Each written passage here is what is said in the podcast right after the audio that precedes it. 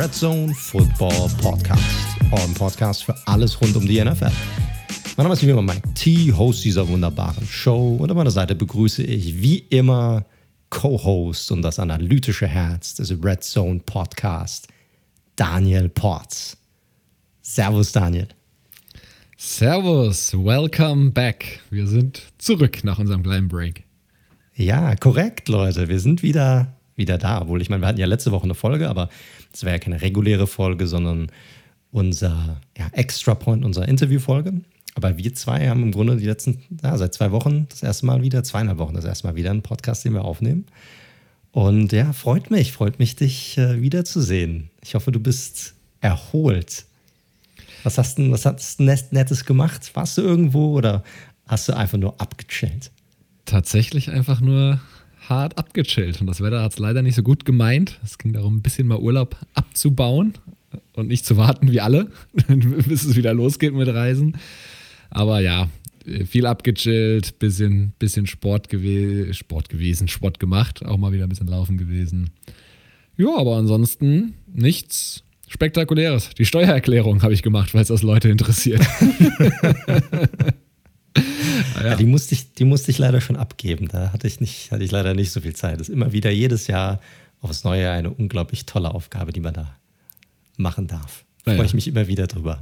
Ich habe da eine Software für, das geht zum Glück relativ ich habe da zackig. jemanden für, aber ich muss ja die, diese Sachen zusammenzusuchen, das ist, das ist eine andere Geschichte. Da seht ihr schon mal, wo ihr die ganze, diese Millionen von Euro, die wir mit diesem Podcast verdienen, hingehen. Die gehen alle in die Schweiz und deswegen hat, hat er einen Steuerberater und ich muss mir so eine scheiß 10 Euro Software kaufen. Naja, gut. Äh, korrekt, ganz genau, ganz genau. Er, er hat auch das Billo-Mic, während ich dann. stimmt, stimmt. Genau. Nein, nein, nein, nein. Leider noch nicht. Leider ist es nicht der Fall, aber es wäre dann wahrscheinlich so, dass es hier in der Schweiz ab also ist halt einfach steuerlich die bessere Alternative. Das kann man ja jetzt schon sagen. Das stimmt so. wohl. Das stimmt so. Genau. Ja, ich bin auch wohl erholt. Ich hatte auch eine, eine, schöne Zeit, hauptsächlich mit den Kids ein bisschen. Hier in der Schweiz sind ja, ist ja alles ein bisschen offener als in Deutschland. Also die haben wir ja theoretisch aufgemacht. Wir waren Ah, als das Wetter einigermaßen war, in Zoos und so weiter. Und ich kann dir sagen, ich war auch ähm, hier in Zürich, die haben einen ziemlich geilen Zoo tatsächlich. Also ist echt riesig. Die haben gerade dem so einen Afrika-Bereich für Elefanten und Giraffen und der ist teilweise größer als ganze andere Zoos, in denen ich schon war. Also kann man sich, falls ihr mal hier in Zürich sein solltet, auch mal länger als einen Tag oder so und äh, ihr seid mit den Kindern unterwegs, dann solltet ihr da echt mal vorbeigehen, weil ist, der ist echt der Wahnsinn. Und äh, ich war auch vor der Pandemie mal im Zoo und äh, ich war jetzt äh, vergangene Woche dort und der war noch nie so voll. Also ich habe sowas noch nie gesehen. Alle mit Masken rum und die haben das nicht beschränkt. Es war schon echt unangenehm, muss ich sagen. War schon, war schon krass, hätte ich nicht gedacht. Die sind hier ein bisschen, ein bisschen laxer. Aber ansonsten eine ganz gute Zeit gehabt und bin jetzt aber trotzdem froh, ja, wieder am Mic zu sein. Sehr schön. Ja. Für dich und für euch da draußen. Das ist ja auch echt, äh, ist ja auch einiges passiert in den letzten paar Wochen. Ne? Also in der gesamten Sportwelt, nicht nur im, im Fußball von Super Leagues über ja, verdiente Spieler, die in den Ruhestand gegangen sind. Also da war, war einiges dabei, muss ich sagen. Definitiv. Womit sollen wir denn einsteigen? Mit welchem Thema? Wollen wir schon. Also machen wir, wollen wir, komm, wir fang, fangen wir mal mit, mit dem Comeback Player of the Year an, oder? Das ja. macht am meisten Sinn. Ne? Der, hat, der hat sich das auch verdient. Ihr habt sicherlich schon mitbekommen, Alex Smith hat seine Football-Schuhe an den Nagel gehängt. Äh, ehemalige Number One Pick von 2005 und derjenige, der ja diese unglaublich krasse Comeback-Story hinter sich hatte, äh, wo er 18 Monate raus war, fast sein Bein amputiert bekommen hätte, kurzzeitig sogar teils in Lebensgefahr war und letzte Saison dann als Starter tatsächlich noch ganz gut funktioniert hat. Und ich glaube, also ich weiß nicht, wie es bei dir ist, aber ich war schon ein bisschen überrascht davon, dass er jetzt gar nicht mehr weitermachen wollte. Ja, wir hatten es ja auch getweetet, wenn ich es richtig im Kopf habe. Ja, haben wir. Ich musste kurz drüber nachdenken, aber das ein bisschen überraschend kam. Also wir hatten ja alle gedacht, okay, der könnte vielleicht nochmal irgendeinem Team so ein bisschen, äh, wie sagt man so schön, eine Security Blanket irgendwo geben, wo es vielleicht ein junger Quarterback am, am Start ist oder vielleicht wirklich nochmal als klarer Starter irgendwo reingehen. Ich glaube, das war sein Anspruch tatsächlich nach seiner letzten Saison, wo er ja wirklich auch einen guten Rekord gehabt hat, wenn er gestartet ist. Aber das hat wohl kein Team mehr so richtig gesehen und so klare Backup-Rolle für vielleicht auch kleines Backup-Geld mit dem angespannten Salary Cap, da hat wohl Smith keinen Bock drauf gehabt und ich kann es auch verstehen, aber ich weiß nicht, wie du es siehst, dennoch aber echt eine, echt eine starke, ein bisschen unterschätzte Karriere, würde ich sagen. Ja, vor den meisten wahrscheinlich, weil sie halt nicht so flashy ist. Ne? Also das ganz große Ding, den ganz großen Wurf, den hat er nie hinbekommen. Aber man kann jetzt nicht sagen, auch wenn er jetzt seine Karriere nicht bei dem Team, das ihn gedraftet hat, irgendwie beendet hätte. Ich kann jetzt nicht sagen, dass er irgendwie ein Bust wäre oder dass er jetzt für einen Number One Overall Pick irgendwie eine unterdurchschnittliche Karriere gehabt hätte, sondern egal wo er hingegangen ist, hat er eigentlich gewonnen, hat einen guten Rekord. Egal wo er war, hat er auch für einen gewissen Zeitraum auch gestartet. Hat Starter Money auch reingeholt. Also ich glaube, wenn dieses aus diesem Draft irgendein Quarterback gedraft, also Quarterbacks gedraftet werden und die haben eine Karriere für Alec, wie Alex Smith, ich glaube, da kann sich kein, kein Quarterback am Ende des Tages beschweren darüber. Nö, definitiv. Also man hat natürlich immer, gerade bei so einem First Overall Pick, und der wurde ja vor Aaron Rodgers, das haftet ihm ja immer noch so ein bisschen nach, gedraftet. Das stimmt, ja. ja. Und das im Vergleich, das wäre ja damals, also Leute, wir reden ja, wie gesagt, vom Draft 2005, lang, lang ist her. Das ist so. Und damals war ja die Riesenstory auch Aaron Rodgers als gebürtiger Kalifornier zu den 49ers. Das hätten sehr viele gerne gesehen. Dann am Ende ist er deutlich gefallen. Ich weiß es gar nicht genau. Bis 14, ich glaub, 24, 24, 24 glaube okay. ich, war es sogar. Ich hab's Oder nicht 18, ich bin mir ganz ehrlich, ich bin mir ja. nicht sicher, bevor ich jetzt irgendwas Falsches sage. Aber er ist ganz schön gefallen. Das wurmt ihn heute noch. Also Richtig. angeblich. Ne? Das sind so die Stories, die man ja hört, dass ihn das immer noch so ein bisschen antreibt. Ja, ja. Er hatte ja auch damals, glaube ich, im nach dem Draft das Interview gegeben. Also Rogers, äh, dass, äh, dass, dass die 49ers das noch bereuen werden oder so. Aber ganz so ist es nicht gekommen. Ich hatte mir zu seinem Karriereende mal so ein bisschen, aber nochmal seine Stats und sowas durchgelesen. Also echt wild ist tatsächlich. Seine erste Saison hat er neun Spiele gespielt. Ein Touchdown, elf Interceptions. Also, Stabil. Das, das war nicht so der geile Start auf jeden Fall. Aber wenn man das mal so weiterführt, war dann ja bis 2012 ähm, bei, den, bei den 49ers am Start und dann ja von Colin Kaepernick damals abgelöst worden. Hatte auch, ich glaube, auch mit Coaches und die ganze Franchise der 49ers war nicht in dem Shape, sage ich mal, damals, in dem sie heute ist, muss man fairerweise sagen, zu seiner Zeit. Also 2005 ja, bis gut, 2012. Die, ja, aber ja, das, das stimmt. Die hatten dann schon einen ganz guten Run, als, als Harbour dort dann, dann Coach ja, war. Genau. Aber generell war, war der Franchise auch dann hinten raus, als Harbour gegangen ist, schon eine ziemliche Shitshow. Also die waren jetzt nicht auf dem Niveau und auch nicht, also auch von der Führung her und wie das Team aufgebaut ist, nicht auf dem Niveau, wo sie heute sind. Ja. Und dann ja nach Kansas City gegangen, 2013, die damals auch, das darf man ja nicht vergessen, ne? wir reden ja von vor acht Jahren, da war Kansas City auch bei Vibe nicht die Nummer, die sie jetzt sind, im Gegenteil. Nope.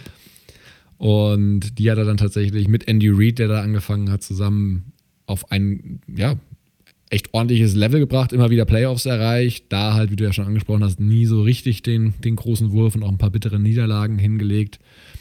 Und ja, schlussendlich dann ein Mentor von Mahomes, der ihn dann auch abgelöst hat, was, wenn man ja jetzt die Entwicklung von Mahomes sieht, wahrscheinlich den meisten Quarterbacks so gegangen ist. Und dann hinten raus noch das Kapitel mit der krassen Verletzung, aber auch eben diesem Comeback bei den, beim Washington Football Team. Von daher Call it a Career, würde ich sagen. Sicherlich nicht der, kein Hall of Famer, aber eine, eine echt solide bis gute Karriere.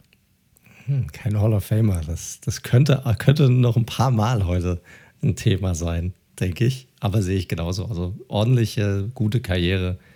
Ich glaube, das ist absolut in Ordnung. Hat sicherlich auch genügend Ko genug Kohle gemacht. Kann sich glücklich schätzen, dass er jetzt ja, wieder gesund ist zu, sag mal 90 Prozent, 100 Prozent, ich weiß nicht, wie es jetzt bei ihm aussieht, aber gesund genug, um, um Starter zu sein in der NFL letzte Saison auf jeden Fall.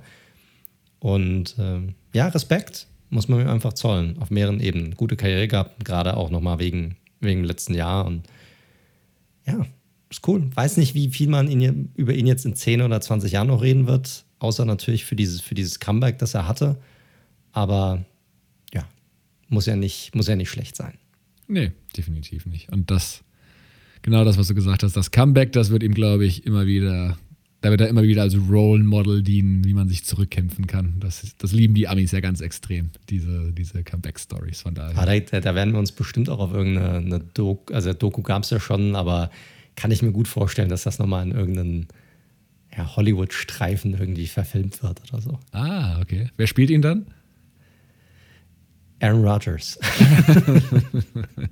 so gut wie der Jeopardy moderiert. Äh, sehr unterhaltsam, kann ich nur empfehlen. Ja, fand ich auch. Fand ich auch ziemlich geil, oder? Ich finde ja. die Idee, dass wir jetzt gerade diese alle paar Wochen mal so einen anderen da durchgehen lassen, finde ich, find ich ganz nice, muss ich sagen.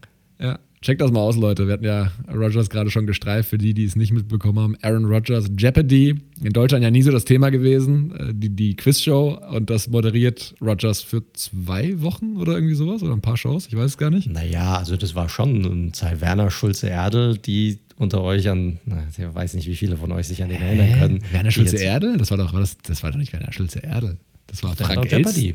Wirklich? Ja, Frank Elsner, sorry, natürlich. Oder? Frank Elsner hat das moderiert, logisch. oh, das habe ich total verwechselt mit, ähm, wer ist denn das? Familienduell. Richtig. War das. Korrekt. 100 Leute haben wir gefragt. Ja, nennen Sie uns einen, ja, keine Ahnung. Ein Land, in dem man viel Beinfreiheit hat. Nee, ein Ort, in dem man viel Beinfreiheit hat. Spanien. Oder nennen Sie etwas, das man schlagen kann. Buzzer Kinder. Ist, ja, kann man sich gerne noch bei YouTube reinziehen. Da gibt es so ein Best-of. okay. Ähm, ja, aber äh, ja, Frank Elsner hat das damals moderiert in Deutschland. Das stimmt. Da hast du recht. Das habe ich ein bisschen verwechselt gehabt. Der große Frank Elsner. Ja, aber es recht. Also so beliebt und so erfolgreich wie in den USA war es bei uns nie. Das stimmt. Ja. Das stimmt. Gut. Was haben wir hier noch auf der Liste? Ne? Gehen wir mal zu dem anderen verdienten Spieler, der sich, ähm, äh, der auch die Karriere an Nagel gegangen hat. Und äh, das war Wide Receiver Julian Edelman von den New England Patriots. Ja, Edelman sicherlich auch jemand, hat äh, drei Super Bowls gewonnen zusammen mit Tom Brady. Auch eine ähm, illustre Karriere, die er da hinter sich hat. Ja. Und äh, ich glaube auch, was die Playoffs angeht, einer der erfolgreichsten Receiver, statistisch gesehen. Ich glaube sogar der zweitbeste von den Receiving Yards, bin mir nicht ganz sicher. Oder Receptions. Ich, weiß nicht ganz, korrigiere mich hier gerne, wenn ich da falsch liegen sollte. Und äh, hat die Karriere jetzt beendet und es kam eine relativ, ich weiß nicht, wie du siehst, ich weiß nicht, ob das jetzt für dich eine Überraschung war, aber es war, kam da doch eine Hall of Fame-Diskussion auf um ihn herum oder über ihn. Konntest du das nachvollziehen? Nee, ehrlich gesagt nicht. Also, man muss die Kirche im Dorf lassen. Du hast es ja angesprochen. Also, er ist tatsächlich nach äh, Jerry Rice, einer der, der Jerry Rice, ja, wird ja den meisten noch was sagen. So mit der beste Receiver, oder kann man wahrscheinlich sagen, der beste Receiver, den die NFL je gesehen hat. Und er hat, was Player Receptions und Receiving Yards angeht, in der Postseason, also ist er wirklich die Nummer zwei und deswegen ist Edelman, glaube ich, auch allen Patriots-Fans in Deutschland vor allem ja auch immer so im Gedächtnis geblieben oder auch allen Football-Fans im Allgemeinen, weil dann, wenn Crunch-Time war, wenn es um die, um die Vince Lombardi-Trophy ging, da war er eben am Start. Aber in der Saison, und das zählt ja auch, er war ja ein paar Jährchen in der NFL, der hat halt drei Jahre lang überhaupt über 1000 Yards produziert. Er war ja auch nie einer der Top-Receiver der Liga oder irgendwie sowas. Also ja, drei Super Bowls ein Jahr in den Playoffs auf jeden Fall abgeliefert, aber Hall of Famer, nee, wirklich nicht. Also ist meine Meinung. Ja, ich sehe es ganz genauso. Also, keine Ahnung, wie beliebt oder unbeliebt wir uns jetzt gerade hier bei den ganzen Patriots-Fans machen. Da gibt es ja in Deutschland genügend von. Ja, aber ich sehe es ganz ähnlich wie du. Also, ich habe, äh, wenn du dir jetzt Social Media angesehen hast, dann sind natürlich alle Patriots-Fans ihm zur Seite gesprungen und haben natürlich klar gesagt, ja, der Typ ist ein Wahnsinns-Receiver und total krass und muss dann natürlich in die Hall of Fame. Aber wenn man sich jetzt mal ja, das Ganze anschaut, äh, wer dort reingekommen ist und was der Durchschnitt ist oder was du eigentlich dafür benötigst, um in die Hall of Fame zu kommen, dann ist das schon sehr weit entfernt davon. Das muss man einfach sagen. Also äh, ich gebe euch mal der ähm, ein paar, paar Zahlen hier dazu. Und zwar der durchschnittlich äh, Hall of Fame Wide Receiver ähm, hat in seiner Karriere äh, 757 Receptions und äh, 11.638 Receiving Yards. Und dazu kommen dann noch 90 Touchdowns. Da ist er halt schon mit seinen, ich glaube jetzt irgendwie, was hat er, sechs oder knapp, knapp an die 7000 äh, Receiving Yards in seiner 6822 sind. Und insgesamt 36 Touchdowns, da ist er natürlich sehr, sehr weit von entfernt.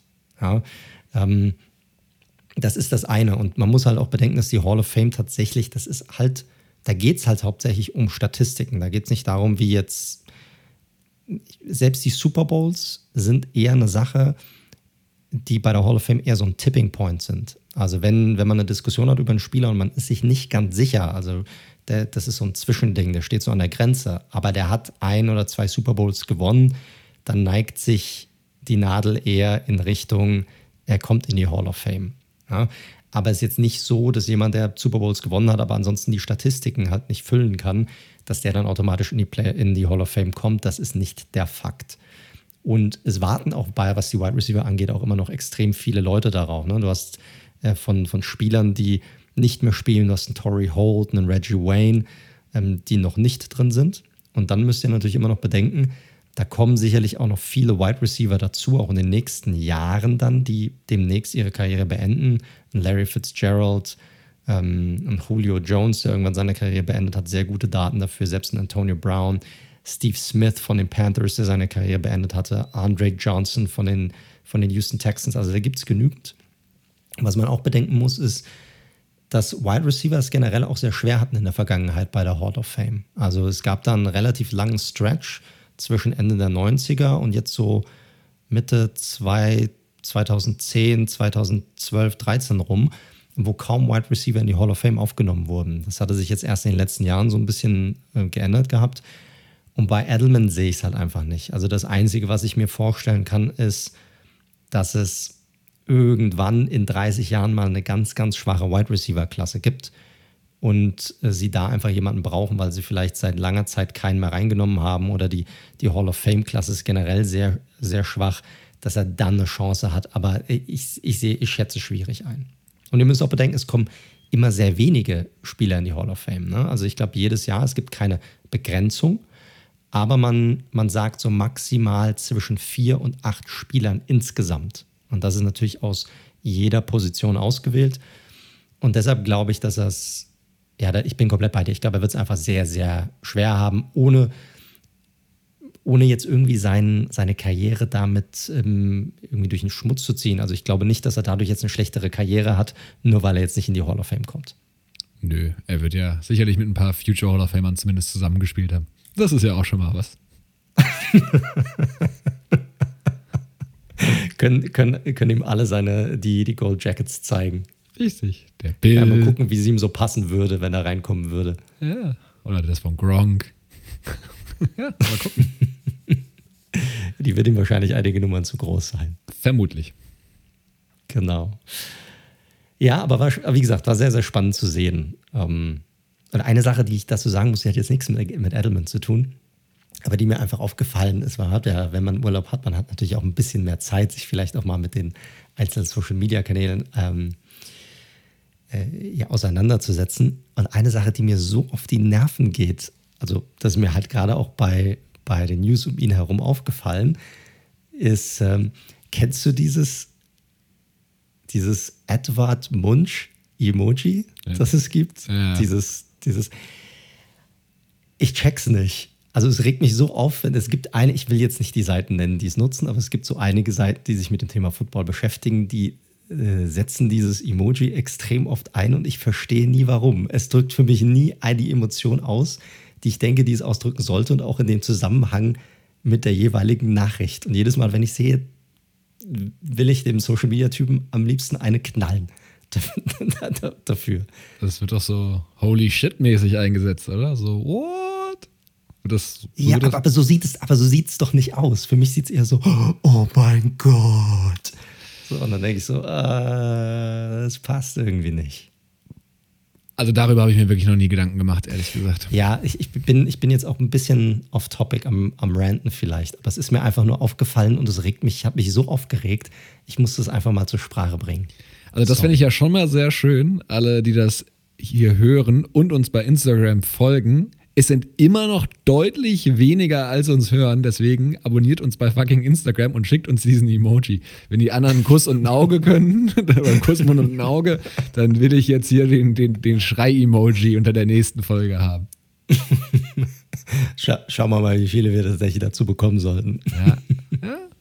Es wird ja immer dazu mehr. müsstet ihr mindestens mal die ersten 20 Minuten gehört haben dafür. Stimmt. Genau, korrekt. Aber gut, also schade. Ich habe gedacht, vielleicht ist, ist Edelman ein bisschen kontroverseres Topic bei uns intern. Ich habe gedacht, vielleicht bist du da eher auf dem Edelman Bandwagon, aber doch zu rational unterwegs, lieber Daniel. Ja. Punkt. Sehr gut, sehr gut. Was haben wir noch für Nachrichten? Gab noch ein paar, ne? Also du hast äh, ein paar Spieler-News vielleicht auch. Ja, wir haben einen der großen Namen zumindest, die ein ähm, ja, neues Team gefunden haben. Und zwar Jadivian Clowney ist bei den Cleveland Browns untergekommen. Hatte sich ja schon so ein bisschen angekündigt, war so ein Hin und Her, dass man sich mal getroffen hat, mal miteinander gesprochen hat und mal gucken, ob man sich einigen konnte. Und dann hat er doch für die Saison, die er jetzt vergangenes Jahr hatte, hatte doch noch einen ziemlich ordentlichen Vertrag bekommen, finde ich.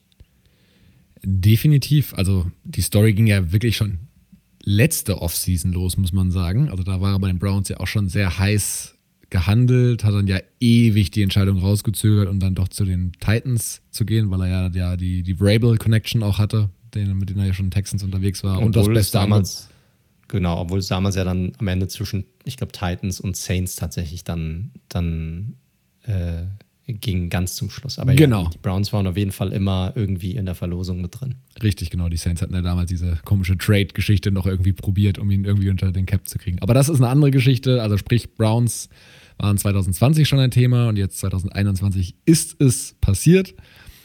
Ähm, ich glaube, es war auch klar, dass sie auf der für den Pass Rush noch was machen wollten. Sie waren ja auch an JJ Watt dran. Ähm, und äh, McKinley wussten wir auch schon, ist die Antwort klar. Clowny kann halt Inside als, als auch Outside spielen. Kommt jetzt natürlich aus einer statistisch und verletzungsbedingt sehr schwachen Saison und auch das Jahr davor war, was Sex angeht, nicht gut, was Quarterback Rushes angeht, schon ein bisschen, Weapon Pressure ist schon ein bisschen besser.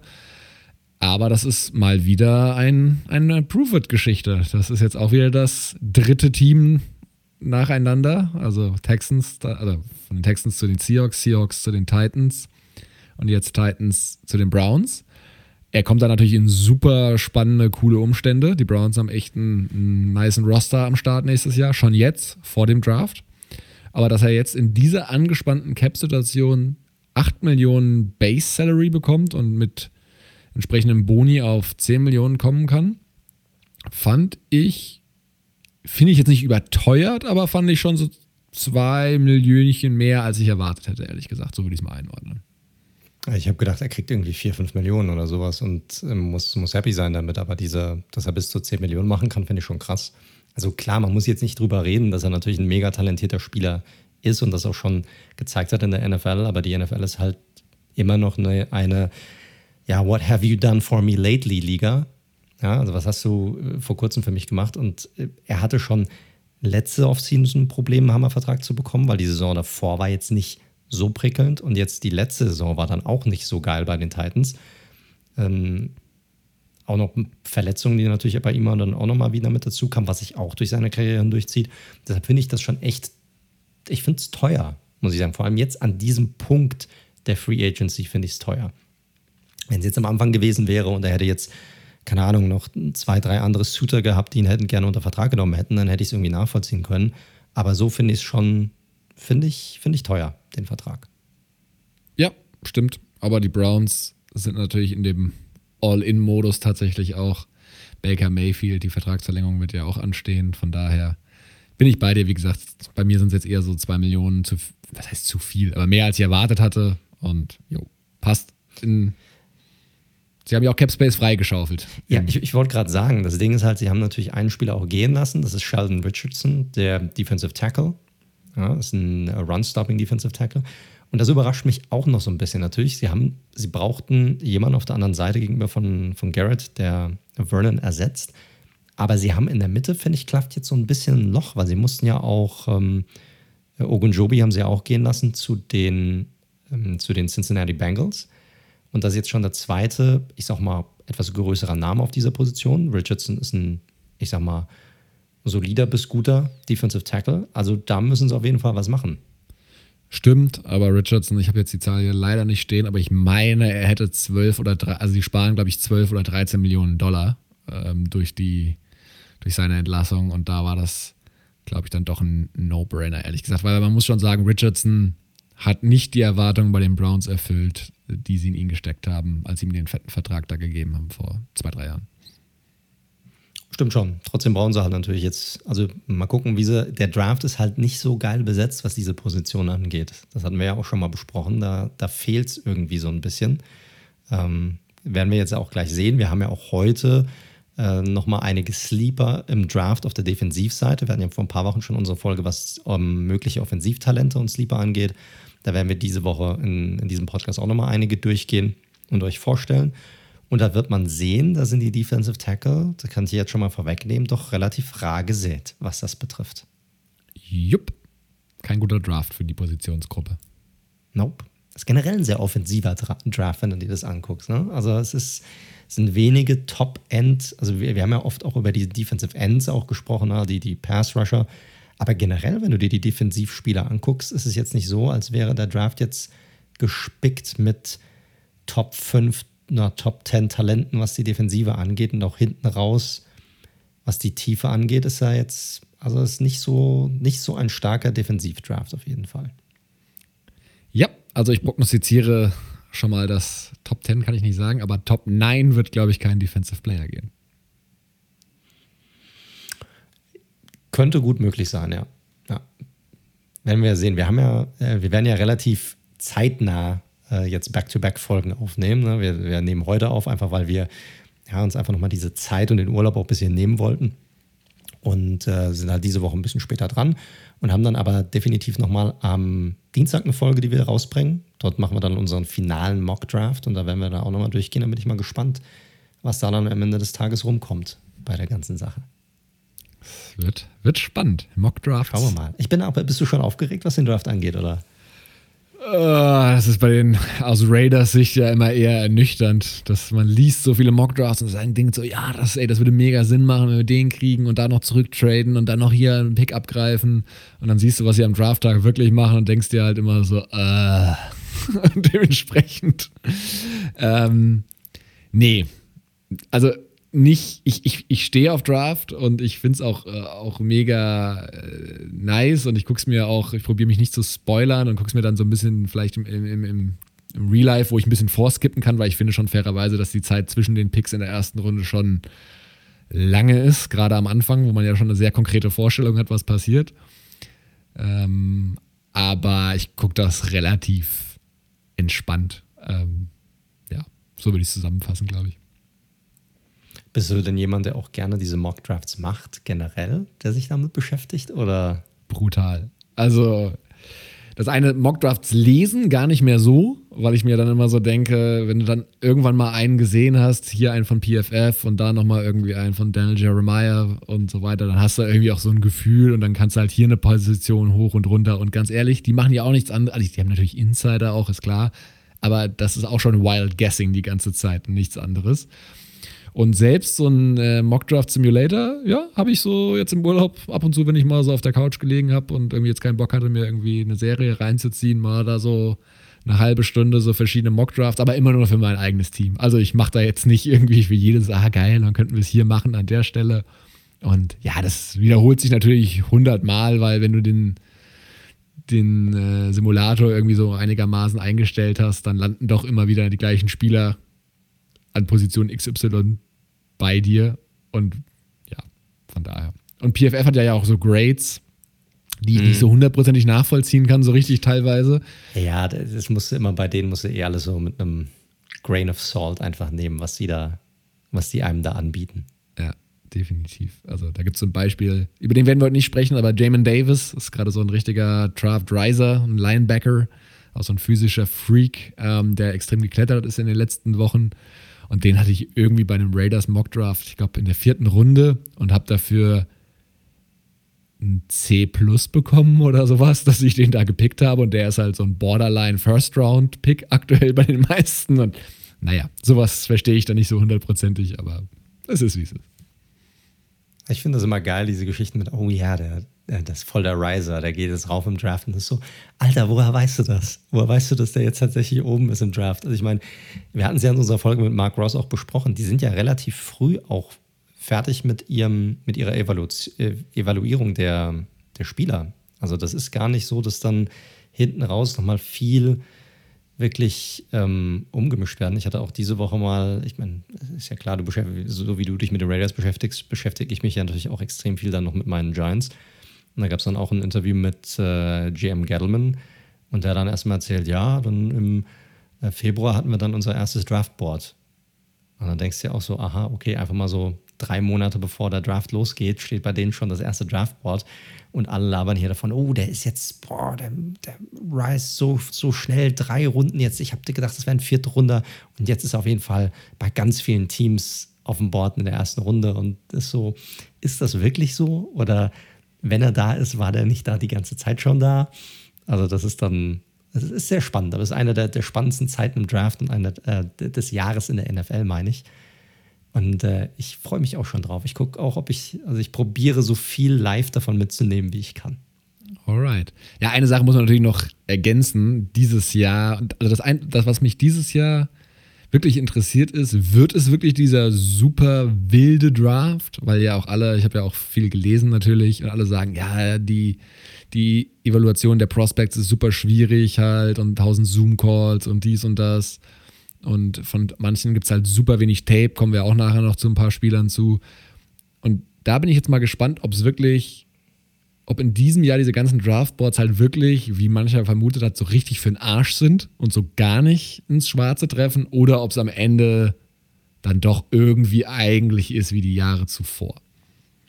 Naja, du, du wirst, ich glaube, du wirst generell mehr Bewegung haben im Draft, was das Rauf- und Runtertraden angeht. Und wir hatten es ja jetzt schon.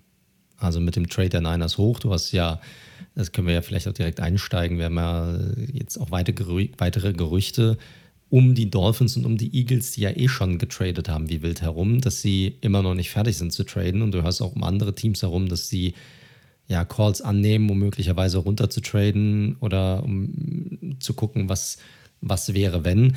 Also ich glaube schon, wenn du dir den letztjährigen Draft anguckst, da war es eine ganz andere Geschichte. Da ist ja gar nichts passiert. Das war ja einer der langweiligsten Drafts, den, an den ich mich in jüngerer Zeit irgendwie erinnern konnte.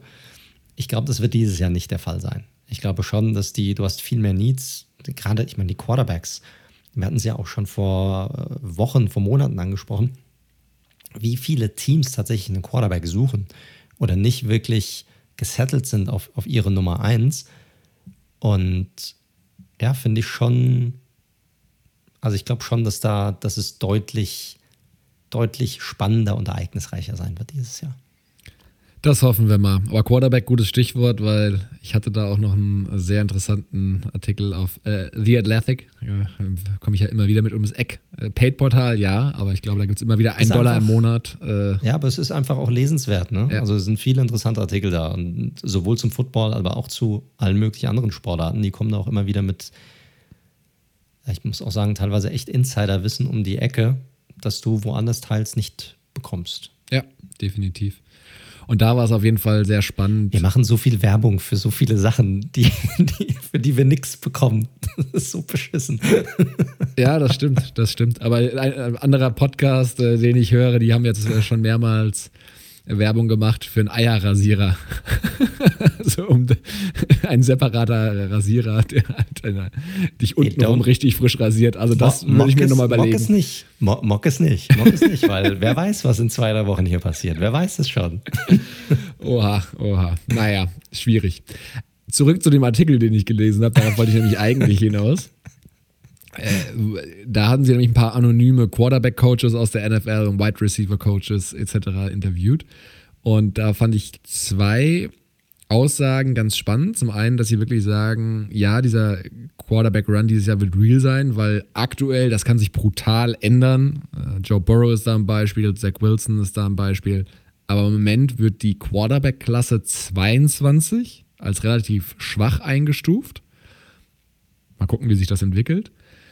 Und ähm, der zweite interessante Take aus diesem, äh, aus diesem Interview, wie gesagt, anonym, war, dass einer der, der Coaches gesagt hat, wenn er morgen, wenn morgen NFL-Spiel wäre und er bräuchte einen Rookie QB, wäre nicht Trevor Lawrence, sondern Mac Jones sein Pick, weil er damit sich am sichersten fühlen würde an Spieltag 1, wenn der jetzt morgen stattfinden würde. Also das fand ich schon interessant.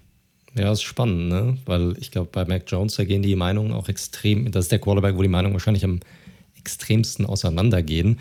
Einige wollen ihn gar nicht. Ich glaube, es hat bei ihm sicherlich ein bisschen damit zu tun, dass er halt einfach nicht so mobil ist. Ne? Und Leute haben sich mittlerweile daran gewöhnt, dass die QBs oder die neuen Stars der Liga einfach Quarterbacks sind, die auch eine gewisse Mobilität mitbringen. Und er halt so ein, schon so ein Oldschool-Quarterback einfach ist von seinem Skillset her. Und die Leute das einfach irgendwie nicht mehr nachvollziehen können, dass man dann für so einen Quarterback so weit nach oben geht. Wenn der aber vielleicht noch vor fünf, sechs Jahren jemand gewesen wäre, der unter Umständen ja, Nummer eins gegangen wäre, vielleicht sogar. Ja. Deshalb ist es schwierig. Ich bin mir auch bei ihm, wie gesagt, wir hatten ihn ja auch schon mal besprochen gehabt. Ich bin mir bei ihm auch noch nicht so, ja, so, so sicher. Ich bin kein so großer Fan von ihm. Also von dem, was ich bisher gesehen habe, muss ich ganz ehrlich sagen. Deshalb aber, ich bin auch kein Talent Evaluator in der NFL. So sieht's aus. Und wir werden ja nächste Woche, das vielleicht nochmal wichtig zu sagen, unseren Mockdraft nicht so machen, was wir machen würden, sondern was wir glauben, was passiert, was ja durchaus ein Unterschied ist. Und von daher mal gucken, wo er dann geht, an welcher Position.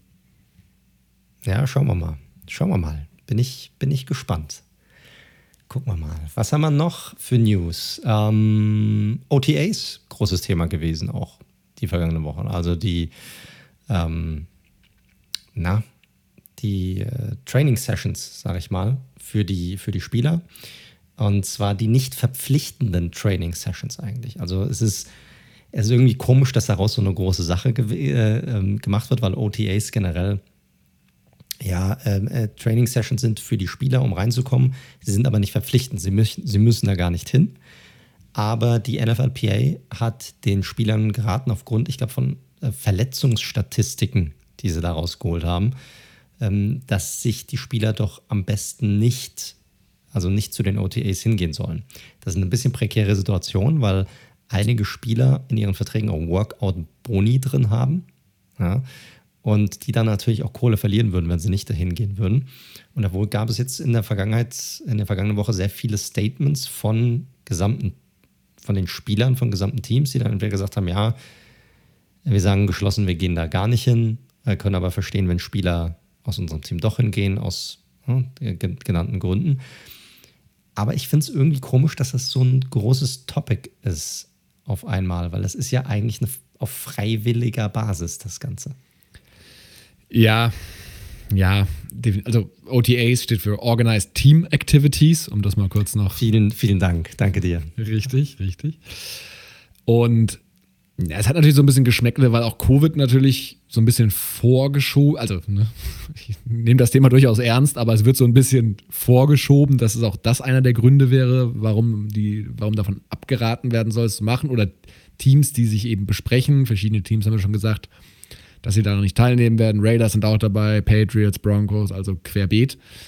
Und ich habe aber auch schon in ein paar Podcasts, die ich gehört habe, schon mitbekommen, dass das auch nicht ganz einstimmig war. Also, dass da jetzt nicht einfach jeder Spieler sagt, geil, weil du musst halt schon wissen, dass diese OTAs für Rookies oder Second-Year-Spieler, Third-Year-Spieler schon echt wichtig sind. Also, da lernen die nochmal verschiedene Sachen, kriegen halt nochmal, kriegen von den Veterans, wenn die eben partizipieren, auch nochmal einiges mit. Du kriegst ein gewisses Facility, du bist ja auch in der neuen Stadt irgendwie drin und kommst da echt nochmal ein bisschen anders rein in die Saison.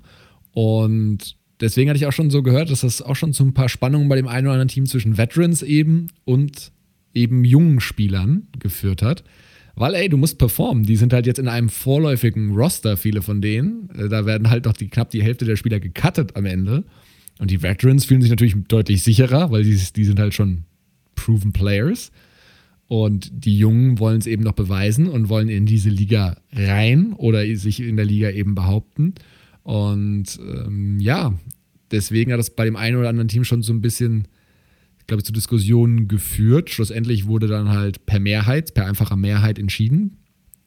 Und was ich jetzt gelesen habe, gibt es halt viele so inoffizielle OTAs, ne? dass dann doch wieder da ein paar Spieler zusammenkommen und so ein bisschen zusammen trainieren. Und nicht eine ganz einfache Situation, weil, als letzten Satz dazu, man darf auch nicht vergessen, dass die ganzen Spieler natürlich, auch wenn die Teammates sind, stehen aber auch so ein bisschen natürlich in Konkurrenz zueinander. Ne? Es gibt eine begrenzte Anzahl an Jobs in dieser Liga. Die Veterans sagen natürlich, ja, ich will möglichst lange hier in dieser Liga bleiben. Fünf Jahre, sechs Jahre, zehn Jahre. Ein durchschnittlicher NFL-Spieler spielt ja gerade mal drei Jahre, drei bis vier Jahre NFL, not for long, also die Durchschnittsverweildauer in der Liga. Und die Jungen wollen natürlich sich behaupten und reinkommen, weil, wie gesagt, begrenzte Anzahl von Jobs. Also da hängen viele Diskussionen dran und deswegen, glaube ich, wird es auch so emotional irgendwie geführt. Ich hatte ganz kurz auch mal was gelesen darüber, dass es irgendwie so eine Art Powerplay sein soll von der NFLPA gegenüber der NFL wegen dem 17. Spiel, das jetzt irgendwie ja. kommen soll oder so. Was ich aber nicht ganz nachvollziehen kann, weil sie haben sich ja auf den, auf den CBA, auf das Collective Bargaining Agreement ja auch geeinigt, wo das ganz klar drin war. Deshalb raff ich nicht ganz, warum sie das jetzt so hinterrücks machen würden, wenn das tatsächlich eine Rolle spielen würde. Aber das soll wohl ein Thema sein, dass, sie, dass die NFLPA wohl sagt, ja, wir waren von Anfang an gegen die 17. Spiel, wir wollen das eigentlich gar nicht haben. Also wenn ihr das 17. Spiel haben wollt, dann gucken wir halt, dass wir unseren Spielern in unserer Vereinigung sagen, dass halt nicht zu den OTAs gehen sollen und ihr dann einfach eine schwierigere Zeit habt, eure Spieler an eure Systeme etc. zu gewöhnen. Ja, das spielt sicherlich auch mit rein. Gut, ich meine, klar, sie haben natürlich in dem äh, CBA das unterschrieben mit, aber das ist ja, die Owner gehen an den Verhandlungstisch, die Spielergewerkschaft, die es ja am Ende ist, das ist es ja, geht an den Verhandlungstisch, jeder hat so seine ne, fünf Punkte, die er auf jeden Fall durchbringen will und so ein paar, sage ich mal, ja, können wir darüber diskutieren, die opfer ich im Zweifel. Da war wahrscheinlich das 17. Spiel mit dabei und jetzt sagen sie halt auch, okay, aber unsere Körper werden eh schon geschunden natürlich die ganze Zeit. Dafür werden wir jetzt keine OTAs irgendwie noch zusätzlich ähm, besuchen, weil man darf natürlich auch nicht unterschlagen, also ihr müsst wissen, ganz viele Spieler leben auch nicht dort, wo ihr Team ist. Also ganz viele sind die Hälfte des Jahres ganz woanders und halten sich ja trotzdem fit. Also man darf jetzt nicht denken, dass die zu Hause, also zumindest ambitionierte Spieler, es wird auch Ausnahmen geben, aber die werden jetzt nicht einfach, oh, OTAs muss ich nicht machen, cool, dann chill ich ein bisschen auf der Couch ab, ziehe mir Popcorn rein und Nachos und gucke irgendwie Netflix. Die werden schon sich mit ihren Fitnesstrainern, Personal Trainern und sowas in Shape halten und auch footballspezifische Geschichten machen und Playbooks lernen und so weiter und so fort, aber müssen halt nicht vor Ort sein in der Facility. Korrekt. Gut. Hast du noch irgendwas? Hast, liegt dir noch irgendwas auf dem Herzen, lieber Daniel, bevor wir bei den Spielern irgendwie reingehen? Nee, dir? Nö, eigentlich nicht. Wir hatten noch mal ähm, über die letzten paar Wochen sind noch mal die ein oder anderen Fragen auch immer mal wieder reingekommen von, ähm, von euch da draußen. Ist auch immer wieder äh, auch gerne noch mal darauf hinweisen. Also wenn ihr Ideen habt, Fragen habt, ähm, stellt die uns gerne. Wir hatten in den letzten Wochen auch viele coole Ideen von euch bei uns reingetrudelt für mögliche neue Folgen. Wir sind natürlich jetzt so ein bisschen gerade ähm, bis Ende nächster Woche und dann darüber hinaus sicherlich auch noch so ein bisschen auf den Draft fixiert und auf die Offseason, aber es gibt natürlich dann diese Zeit nach dem Draft und nach den ersten Analysen bis hin, wo die Spiele dann anfangen, wo man sicherlich eine gewisse Zeit überbrücken muss und äh, wo wir dann vielleicht auch mal die ein oder anderen spezifischeren Themen auch mit reinbringen wollen. Da kamen viele coole Ideen auch rein und auch immer mal wieder eine Frage. Und eine Frage, die äh, öfter reingekommen ist, tatsächlich immer noch. Ähm, und was ich auch absolut nachvollziehen kann, weil es halt einfach ein sehr schwieriges Thema ist, sind immer noch mal wieder Fragen zum Salary Cap. Und da kam tatsächlich auch eine rein, ähm, die öfter gestellt wurde. Was passiert denn mit den Teams, die ähm, zur Deadline, wenn das Jahr anfängt, das ist ja jetzt schon wieder einige Wochen zurück, es denn nicht geschafft haben, unter, dieser Sal unter diesem Salary Cap Limit von, dieses Jahr waren es ja 180,5 Millionen Dollar, zu landen.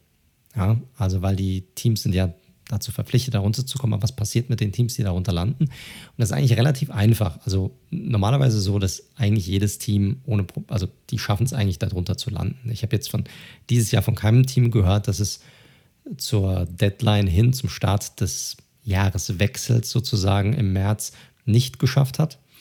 Wenn das aber mal der Fall sein sollte und Teams landen darunter, dann gibt es da unterschiedliche Möglichkeiten. Also ähm, von Fines, ich glaube, da reden wir von einem Maximum von irgendwie 5 Millionen Dollar, aber pro Incident, also pro jedes Mal, wo das, wo das dann gemacht wird. Das kann also während der Saison dann öfter passieren. Ähm, bis hin dann zu Geschichten wie der Vertrag mit dem jeweiligen Spieler, wenn das zum Beispiel passiert ist, keine Ahnung, das Team war vorher über dem, über, äh, unter dem Cap und dann nimmt ein Spieler einen Vertrag und ist dann über dem Cap, dann kann das auch sein, also wenn das Team es nicht schafft, dann innerhalb eines gewissen Zeitraums dann wieder unter dem Cap zu landen, dass dann der Vertrag theoretisch zum Beispiel auch annulliert werden könnte und der Spieler dann doch nicht zu diesem Team wechseln kann. Das ist ein Beispiel. Oder dass dem Team auch äh, Draftpicks entzogen werden können. Aber das ist eine sehr, das kann man leider nicht pauschalisieren. Das ist eine sehr individuelle Angelegenheit, immer auf die jeweilige Situation bezogen. Aber da hat die NFL auch einige Mechanismen einfach im Petto, um dort dann auf die jeweiligen Teams Druck auszuüben. Also ich hoffe, dass das konnte diese Thematik dem einen oder anderen da draußen, der auch die Frage bei uns äh, gestellt hat, ähm, erläutern. Das ist relativ straightforward eigentlich. Und ähm, ja, also wenn ihr da noch Fragen habt oder wie gesagt, sonst noch irgendwelche anderen Fragen, die ihr gerne beantwortet hättet, auch zum Draft. Wie gesagt, wir haben nächste Woche, Dienstag, ist unsere letzte Folge vor dem Draft. Wenn ihr da noch Fragen haben solltet zu Spielern oder wie der Draft abläuft oder was auch immer, dann stellt ihr uns gerne. Und zwar am besten, wie Daniel es auch schon gesagt hat, über unsere Social Media Channels. Da entweder über Instagram unter dem Handle at redzone.live oder auch gerne über Twitter unter dem Handle at redzone underscore live. Wir sind da normalerweise relativ fix, was das angeht. Also innerhalb von einem, meistens innerhalb von einer Stunde oder so, aber ähm, auch innerhalb von einem Tag kriegt ihr da relativ schnell Antwort von uns. Und äh, wenn, auch wenn ihr Ideen habt, schreibt uns da gerne an. Um, oder auch gerne über unsere Webseite, ähm, auch äh, www.redzone.live, dort über das Kontaktformular einfach uns schreiben und auch dort kommen wir dann gerne zeitnah auf euch zurück. So, und ich glaube, dann können wir jetzt einsteigen. Wie gesagt, diese Woche die Defensive. Wir haben noch einige Sleeper für, euch, einige Spieler, die wir bei uns in unserem Mock Draft jetzt nicht in der ersten Runde mit dabei hatten, wo wir aber glauben, dass die vielleicht interessante Spieler sein könnten. Äh, wir haben das letzte Mal auch schon mal auch schon erklärt gehabt.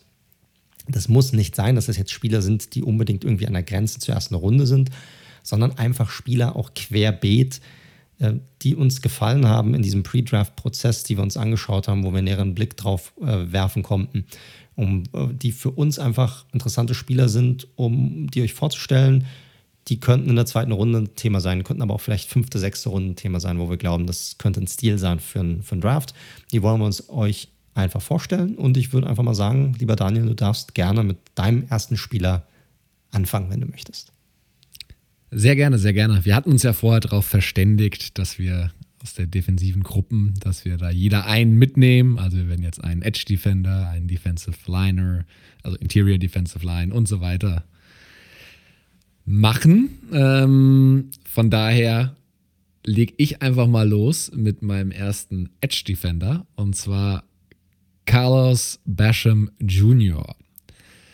Der war am College in Wake Forest, geht schon deutlich über 23 und hatte vor allem 2019 ein starkes Jahr, ähm, wo er die zweitmeisten äh, Tackles for Loss hatte und Sacks, da damals gegen hinter Gregory Rousseau, den hatten wir ja schon mal besprochen gehabt. Also damals an der Zahl 18 ähm, äh, Tackles for Loss und eben 11 Sacks aufgelegt und 2020 in der verkürzten Saison ebenfalls noch starke Stats. Ja, auch da wieder Leader gewesen, war auch ein Team-Captain. Das ist ja auch so eine Geschichte, auf die Teams in der NFL wiederum sehr achten. Der ist 6'3 groß, 274 Pfund gebaut. Also jetzt ne, nicht so ein Vieh wie Rousseau, den wir ja schon angesprochen hatten, sondern da für einen Edge, Edge Defender, ja, ich will nicht sagen kleiner, aber jetzt, ja, kleinerer vielleicht. So kann man es vielleicht sagen. Was hat er ansonsten für Fähigkeiten? Der hat eine äh, richtig gute Explosivität, kann man sagen. der weiß auch, wie er, sage ich mal, seine Pass-Rush-Moves einsetzen muss und eben an, den, an der Offensive Line eben vorbeikommt. Der hat eine sehr gute Balance auf jeden Fall und hat einfach, wenn man sich seine Production, also die blanken Zahlen anschaut, wirklich in seinen vier Jahren am College immer wieder zugelegt. Und zudem einfach spielt er immer mit einem guten Motor, so ein Hustler, wie man so schön im Englischen sagt. Also der, der macht immer weiter, bis das Play eben zu Ende ist. Und auch das ist natürlich so eine Geschichte, die Teams sehr, sehr gerne sehen. Wo Stärken sind, sind natürlich auch Schwächen. Also, ist, Kritikpunkt ist sicherlich, dass er manchmal ein bisschen wild unterwegs ist irgendwie und ähm, vielleicht ein bisschen nicht in der Struktur spielt und da vielleicht das eine oder andere macht, was vielleicht ja, ein bisschen jetzt zu viel Action war und nicht wirklich zielführend war zu seinem eigentlichen Ziel, nämlich eben den Quarterback zu rushen. Aber das ist sicherlich, was man, was man ihm noch beibringen kann. Und das ist das, was er heraussticht, auf jeden Fall bei seinen Schwächen. Also, overall, wenn man sich den Typen so anschaut, hat er echt viele spannende Trades. Der muss sich, glaube ich, irgendwie nochmal so ein paar weitere Pass-Moves drauf schaffen und so ein bisschen schauen, dass er da ein bisschen konzentrierter, sage ich mal, im Play ist. Äh, nicht konzentrierter im Play, sondern dass er da eben äh, fokussiert ist auf das Ziel, sozusagen den, den Quarterback zu rushen. Aber alles andere, was so ähm, Explosivität angeht, was eben der Effort angeht, mit dem er spielt, ist sehr, sehr gut. Und deswegen tatsächlich ein Kandidat, ähm, den ich mir sehr gut, ist ein bisschen schwer in dieser Edge-Defender-Klasse, aber den ich mir sehr gut für die zweite Runde vorstellen könnte. Mhm.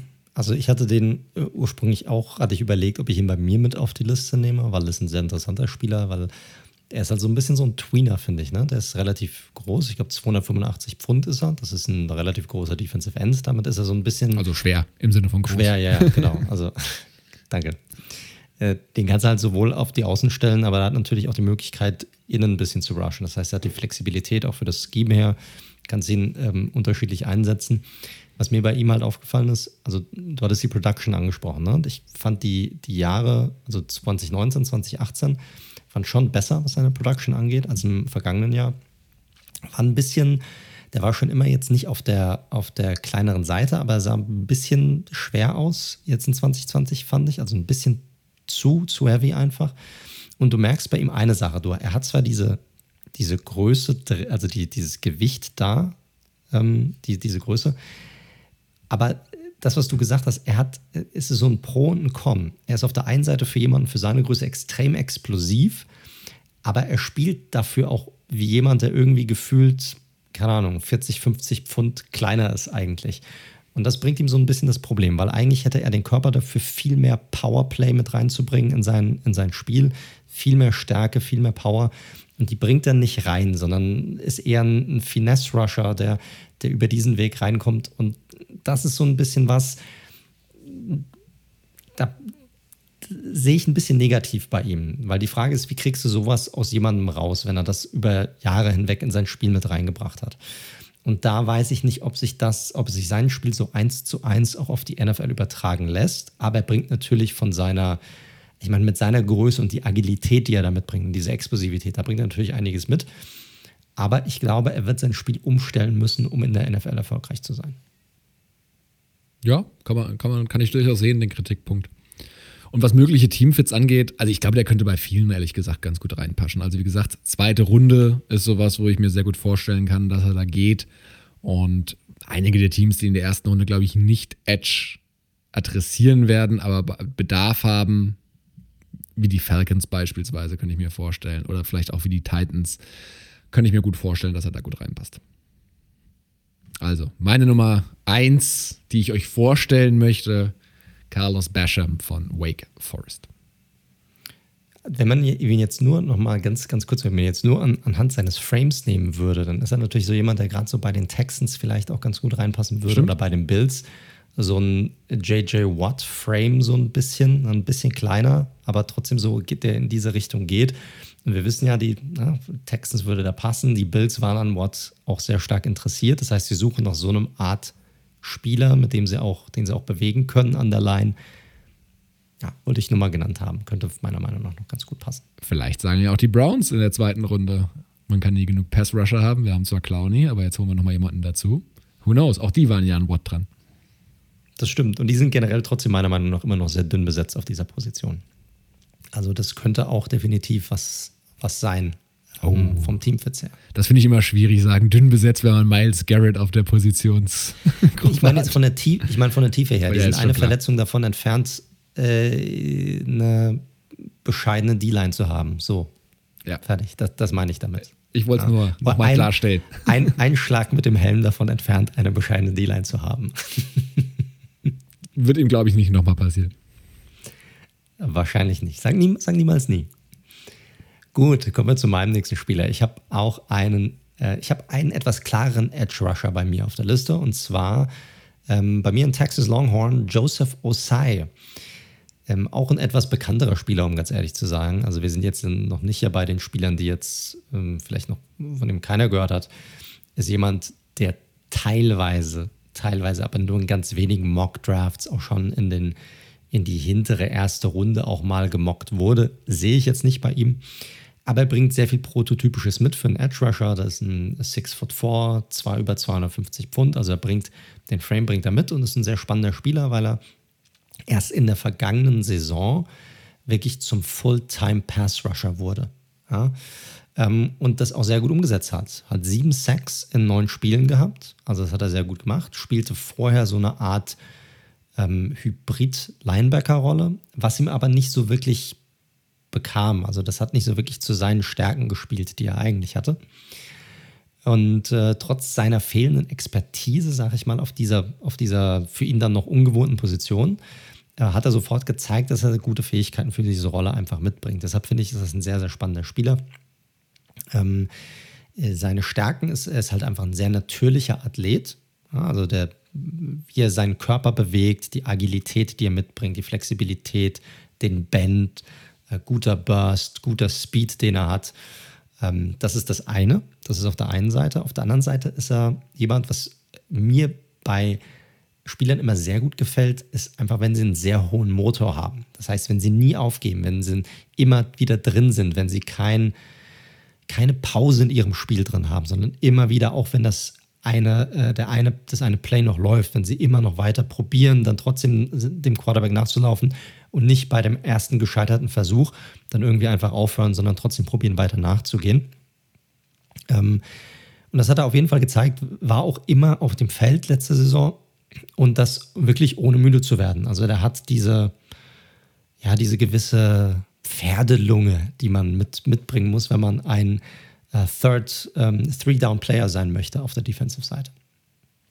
Äh, ansonsten Schwächen, wie schon gesagt, die Erfahrung, die er halt noch nicht so hat auf dieser Position, lässt sich teils, das sieht man dann noch, lässt sich teils dann noch abkochen ähm, äh, von, von Tackles, weil er die Moves, die man auf dieser Position, die jemand hatte, diese Position schon über Jahre hinweg dann gespielt hat, einfach noch nicht mitbringt.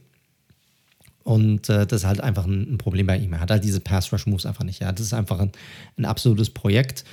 Ähm, für mich auch jemand, der trotz der paar Mock-Drafts, die ihn da hatten, vielleicht eher so überall zwischen zweite, dritte, vierte Runde gehen kann. Ich sehe ihn eher im hinteren Bereich, aber da dann auf jeden Fall. Also es ist ein Projekt, der ist ein Projekt, wo er mit, einem guten Coach, wenn er sehr lernfähig auch ist, und äh, Moves mit reinbringen kann, eine gute Situation reinkommen kann, wo er nicht sofort starten muss, wo er vielleicht so ein Rotational Player sein kann. Jemand, jemand sein kann, der vielleicht in zwei, drei Jahren sich zu einem guten Starter entwickeln kann. Und da gibt es genügend Teams, die mir dort einfallen. Würde sowohl in eine 4-3 als End gerade so noch reinpassen, aber eher eine 3-4 Rusher. Da fallen mir meine Giants ein, fallen mir auch die Bills ein. Browns hattest du auch schon genannt. Ähm, auch jemand für die Bucks, also es wäre eine super Situation für ihn, wo er hinter einem Shaq Barrett und einem JPP lernen könnte. Oder auch die Chargers wären, wären ein Team, ähm, wo er meiner Meinung nach gut reinpassen würde. Also Joseph Osai, Texas Longhorns, Defensive End, Spieler, auf den ihr auf jeden Fall ein Auge werfen solltet. Ja, interessanter Spieler auf jeden Fall, hat auch ähm, in diesen klassischen, der Combine hat ja so nicht stattgefunden, aber es wurden ja trotzdem die verschiedenen Tests durchgeführt und beim, beim Hochsprung, beim 40-Yard-Dash hat er ja durchaus auch sehr zu überzeugen gewusst, auf jeden Fall. Hast du ja schon angesprochen, ne? Diese 2020 erst zum Fulltime-Pass-Rusher, das ist natürlich immer was, was man im Auge behalten muss, aber der hat viele spannende Eigenschaften und ich kann mir sehr gut vorstellen, dass einige Teams viel in ihn sehen und ich glaube auch nicht, dass er erst, also Runde 4 kann ich mir wirklich nicht vorstellen. Also ich glaube, Runde 2 ist für den schon nicht unrealistisch, ehrlich gesagt. Aber who knows? Wir wissen ja nicht genau. Dieser Draft ist ja vielleicht der unvorhersehbarste aller Zeiten. Das ist halt das Ding, ne, mit dem Pass Rushing. Du hast halt nicht so viele in diesem Draft. Es ist halt eine schwache, das hatten wir auch schon gesagt, es ist eine schwächere Pass Rush Klasse dieses Jahr. Und äh, das kommt darauf an. Also bedeutet das, dass Teams overdraften werden? Also werden sie Spieler in Positionen nehmen, wo sie eigentlich nicht hingehören, weil es so wenige davon gibt? Oder werden sie dort gedraftet, wo halt ihr Talent steckt und werden andere Positionen vorgezogen? Und das ist dann halt so das Ding, weil ich glaube, vom Talent her, da wird es andere Spieler, Offensivspieler, Guards, Tackles, was auch immer, die eher vor ihm gezogen werden, wo er dann eher so dritte, vierte Runde meiner Meinung nach zu finden sein wird. Ja, aber ich glaube tatsächlich, dieser Mix aus, ne, man draftet halt nicht immer Best Player Available, sondern man draftet oft für Need. Wir hatten es ja mit Mark Ross, das hat er ja auch durchaus so zugegeben. Dann kommt das Thema Positional Value ja auch noch hinzu. Also nicht jede Position im Football, das wisst ihr ja, ist gleich relevant. Und Edge Rusher ist natürlich in der Defense. Die Diskussion ist immer groß, was ist wichtiger, Cornerback oder Edge Rusher, die wollen wir jetzt nicht führen an der Stelle.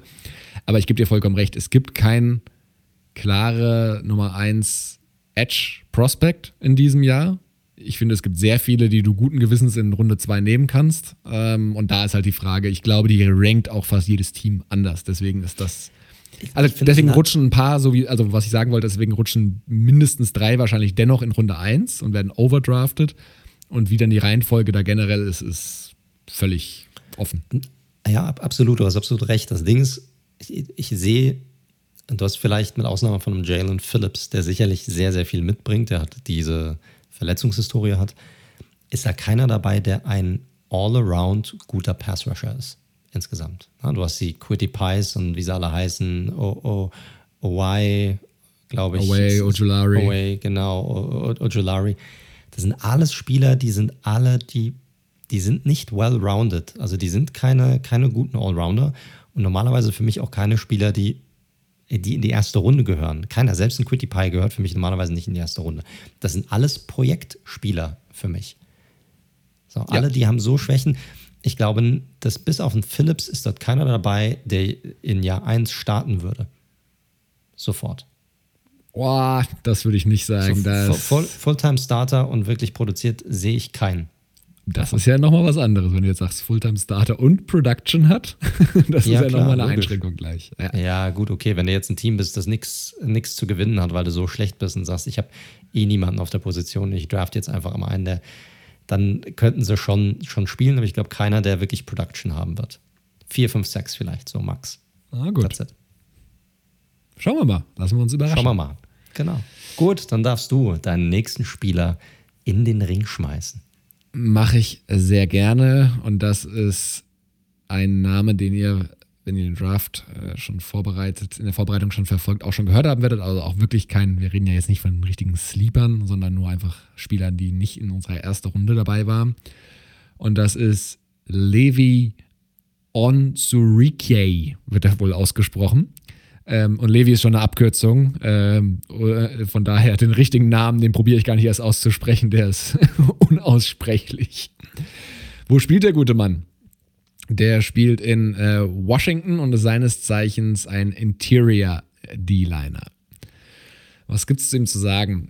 Also, der war tatsächlich schon äh, ein sehr hohes Prospect, als er von High School an die, ans College gekommen ist. Damals noch eher so auf der Position des Defensive End, also außenspielend. Und ja, hat wie so viele, da kommen wir auch noch drauf, die 2020er Saison eben ausgesetzt, was ihn auch so ein bisschen schwieriger zu evaluieren macht. Hat also letztes Jahr nicht gespielt. Und auch beim Senior Bowl 2021 jetzt vor kurzem ähm, war er wegen der Verletzung eingeschränkt und konnte eben nicht wirklich zeigen, was er drauf hat. Gilt aber trotzdem für viele nach Christian Barrymore, den wir ja auch schon beim letzten Mal in der ersten Runde schon besprochen hatten, als so der zweitbeste Interior D-Liner. Und ich will nicht sagen, dass es überraschend ist, weil ich komme gleich zu seinen Stärken, aber man muss schon kritisch sagen, mal losgelöst von der Saison, die er eben den Opt-out genutzt hat, so richtig krasse Production, was jetzt Sacks angeht oder Tackles for Loss, hatte er nie. Also weder 2017, 2018 noch 2019. War aber trotzdem First Team All-Pack, All-Pack 12 Spieler und das kriegst du natürlich auch nicht geschenkt. Also der hat trotzdem extrem Potenzial, äh, was den Passwash angeht, weil der hat die Power, der hat den Burst und der hat eben auch die Energie und kann wirklich da auch eben, ja, Spieler, die probieren, ihn zu blocken, eben zur Seite schieben und hat auch diese, diese Quickness zur Seite. Hat den Hustle, den er braucht und der ist einfach echt dahingehend ein sehr guter Spieler, beschäftigt die, die O-Line sehr gut, kriegt halt auch viele Double Teams dann tatsächlich. Ähm, und ähm, ja, hat deswegen wahrscheinlich, so vermutet man, nicht so die, die, die Production gehabt, wie vielleicht erhofft. Man muss da fairerweise allerdings auch sagen, dass er vornehmlich auf der Position des Nose Tackles in einem sehr ja, ungewöhnlichen System gespielt hat, dort am College. Und viele sagen, okay, Nose Tackle, wenn man seine Maße sich anschaut, das ist auch einfach nicht seine Position. Und dementsprechend, wenn man ihn ein bisschen anders einsetzt, würde seine Production, so die Hoffnung, sich dann eben auch deutlich verbessern. Aber wie so oft bei Draft Prospects, das ist natürlich Projection. Sprich, das vermutet man erstmal. Warum ist er kein First-Round-Talent? Also der hat natürlich auch Schwächen, ganz klar, wie, wie fast jedes Prospect. Also die Balance von ihm ist nicht, nicht ganz ideal, muss man sagen. Und ähm, was das angeht, könnte er einfach auch noch so ein bisschen konzentrierter spielen an der Stelle. Dann hatte ich das Thema angesprochen. Das ist jetzt die Frage, wie man ihm das negativ auslegt, aber Teams gucken auch auf Zahlen. Und er hat halt in keiner Saison mehr als drei Sacks auf, in sein Statsheet reingebracht. Und das für einen Spieler, der, wie gesagt, von vielen so Borderline erste Runde, gilt auch als einer, der vielleicht overdrafted werden könnte, weil die Interior D-Line nicht so als stark ja, angesehen wird, hatten wir ja schon gesprochen, ist das nicht wirklich viel. Also von daher bin ich mal gespannt, weil der hat viele spannende Trades. Der hat die Masse und gleichzeitig aber diese, diese ja, Leichtfüßigkeit und eben diesen Burst, den man eben braucht auf der Position und könnte also ein spannender Three-Technique-Tackle sicherlich sein für das ein oder andere Team, das an der D-Line Verstärkung braucht. Also beispielsweise auch für meine Raiders sicherlich ein spannender Spieler, aber ich glaube, sie picken nicht an der Position, wo man ihn bekommen könnte. Das ist ein spannender Spieler, finde ich. Und Wosu Rike, oder wie er ausgesprochen wird. Das ist die Frage, ähm, ob man es Englisch ausspricht oder nicht. Oh. ja, wir, wir lassen es lieber. Wir, ja, wir, wir lassen es lieber. Wir lassen es lieber. Onwu halt. Äh, ist halt schwierig, ne? weil er hat halt, äh, man hat halt keine Daten von ihm fürs, fürs vergangene Jahr. Das ist halt so ein bisschen das Thema. Hat, äh, ist halt auch ein bisschen undersized jetzt für einen Defensive Tackle, ist ein bisschen zu groß für einen Defensive End.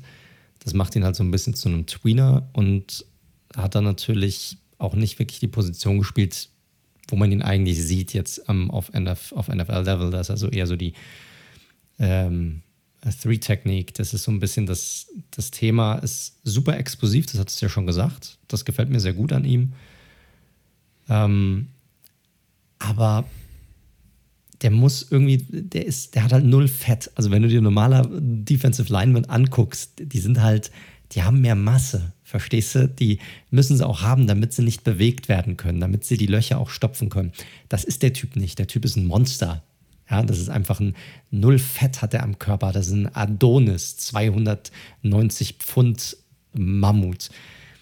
Ähm, aber ich glaube, der muss da einfach ein bisschen mehr noch draufpacken.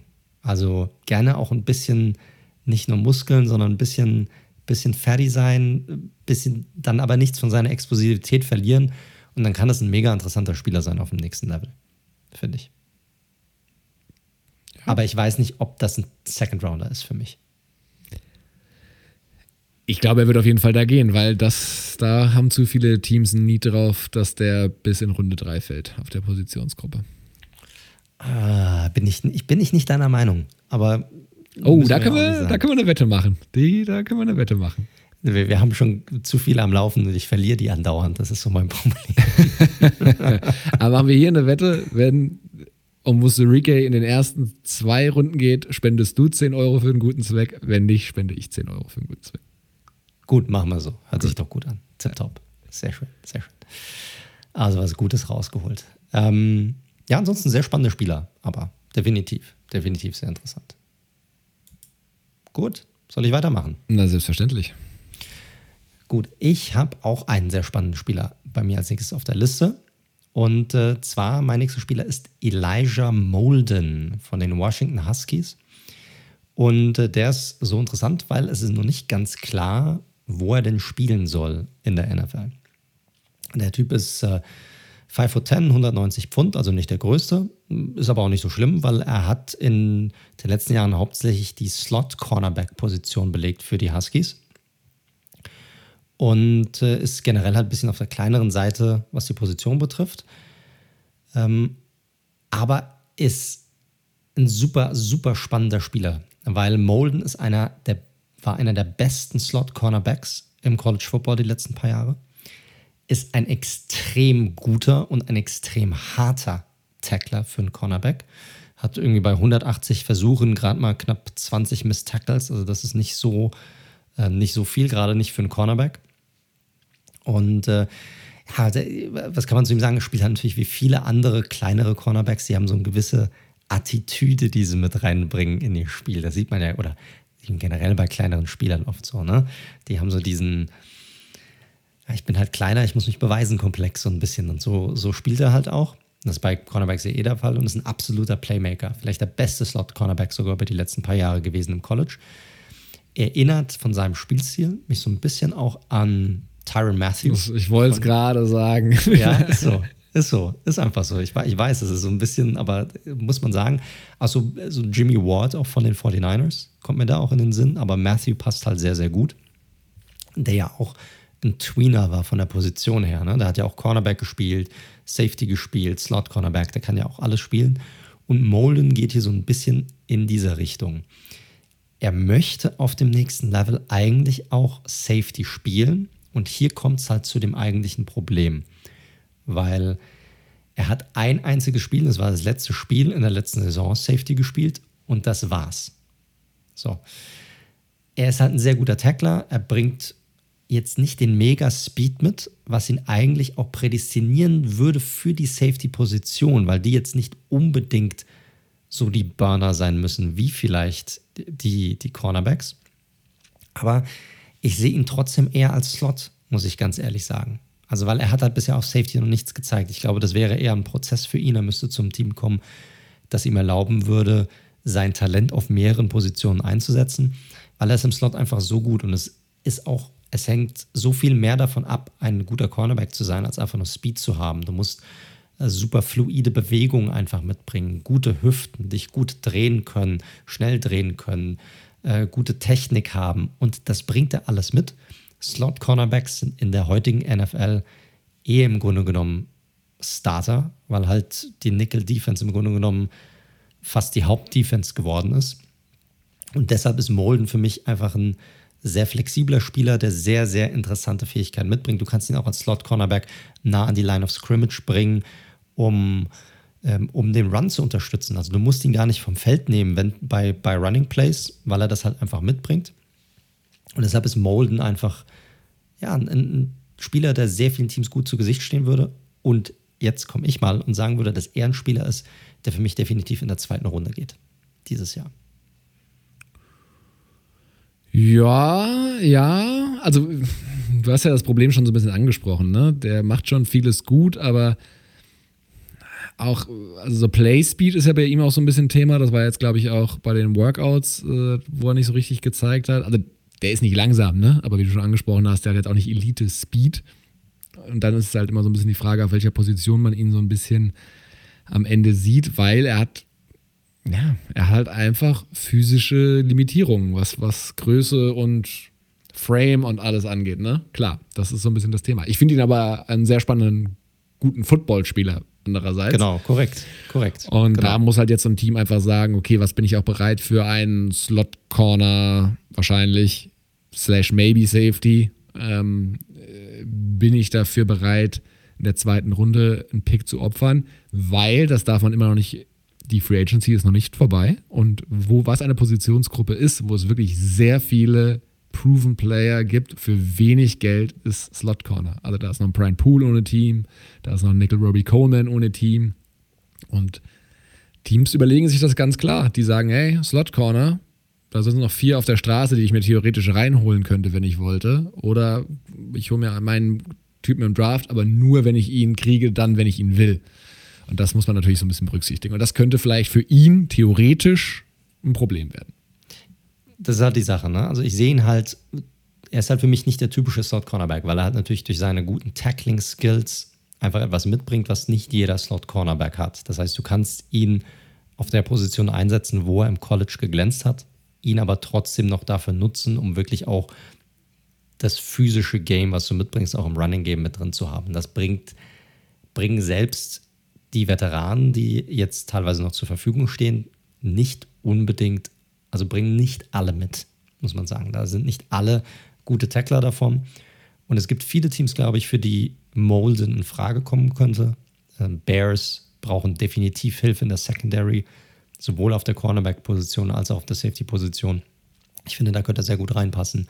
Bills auch, könnten hier auch immer noch Unterstützung vertragen. Die Cardinals definitiv. Ja, ich glaube, da fehlt es an Tiefe. Eagles genauso. Ich glaube, da braucht es auch noch Unterstützung. Packers, Panthers. Also gibt es genügend, genügend Teams, die auch noch auf der Suche sind, wo er gut reinpassen würde. Ich glaube, er geht in der zweiten Runde. Ich glaube, später als dritte Runde wird es aber bei ihm nicht sein. Ja, das kann, da würde ich mitgehen dann. Gut, also Elijah Moden, Leute, Washington Huskies, Slot Cornerback slash Safety. Dann mache ich weiter und zwar mit einem Linebacker und zwar Chess Surratt von North Carolina. Auch schon ein bisschen auf der älteren Seite, schon über 24, was für einen Draft-Prospect wirklich nicht gerade mehr jung ist.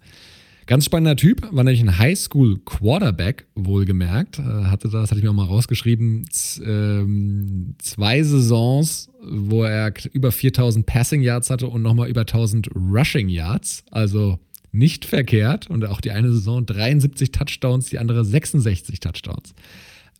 Leute, das ist Highschool-Football, das ist eine ganz andere Geschichte, deswegen die Stats jetzt auch nicht überbewerten, aber fand ich mal so eine ganz nette kleine Geschichte, die ich hier mit reinnehmen wollte.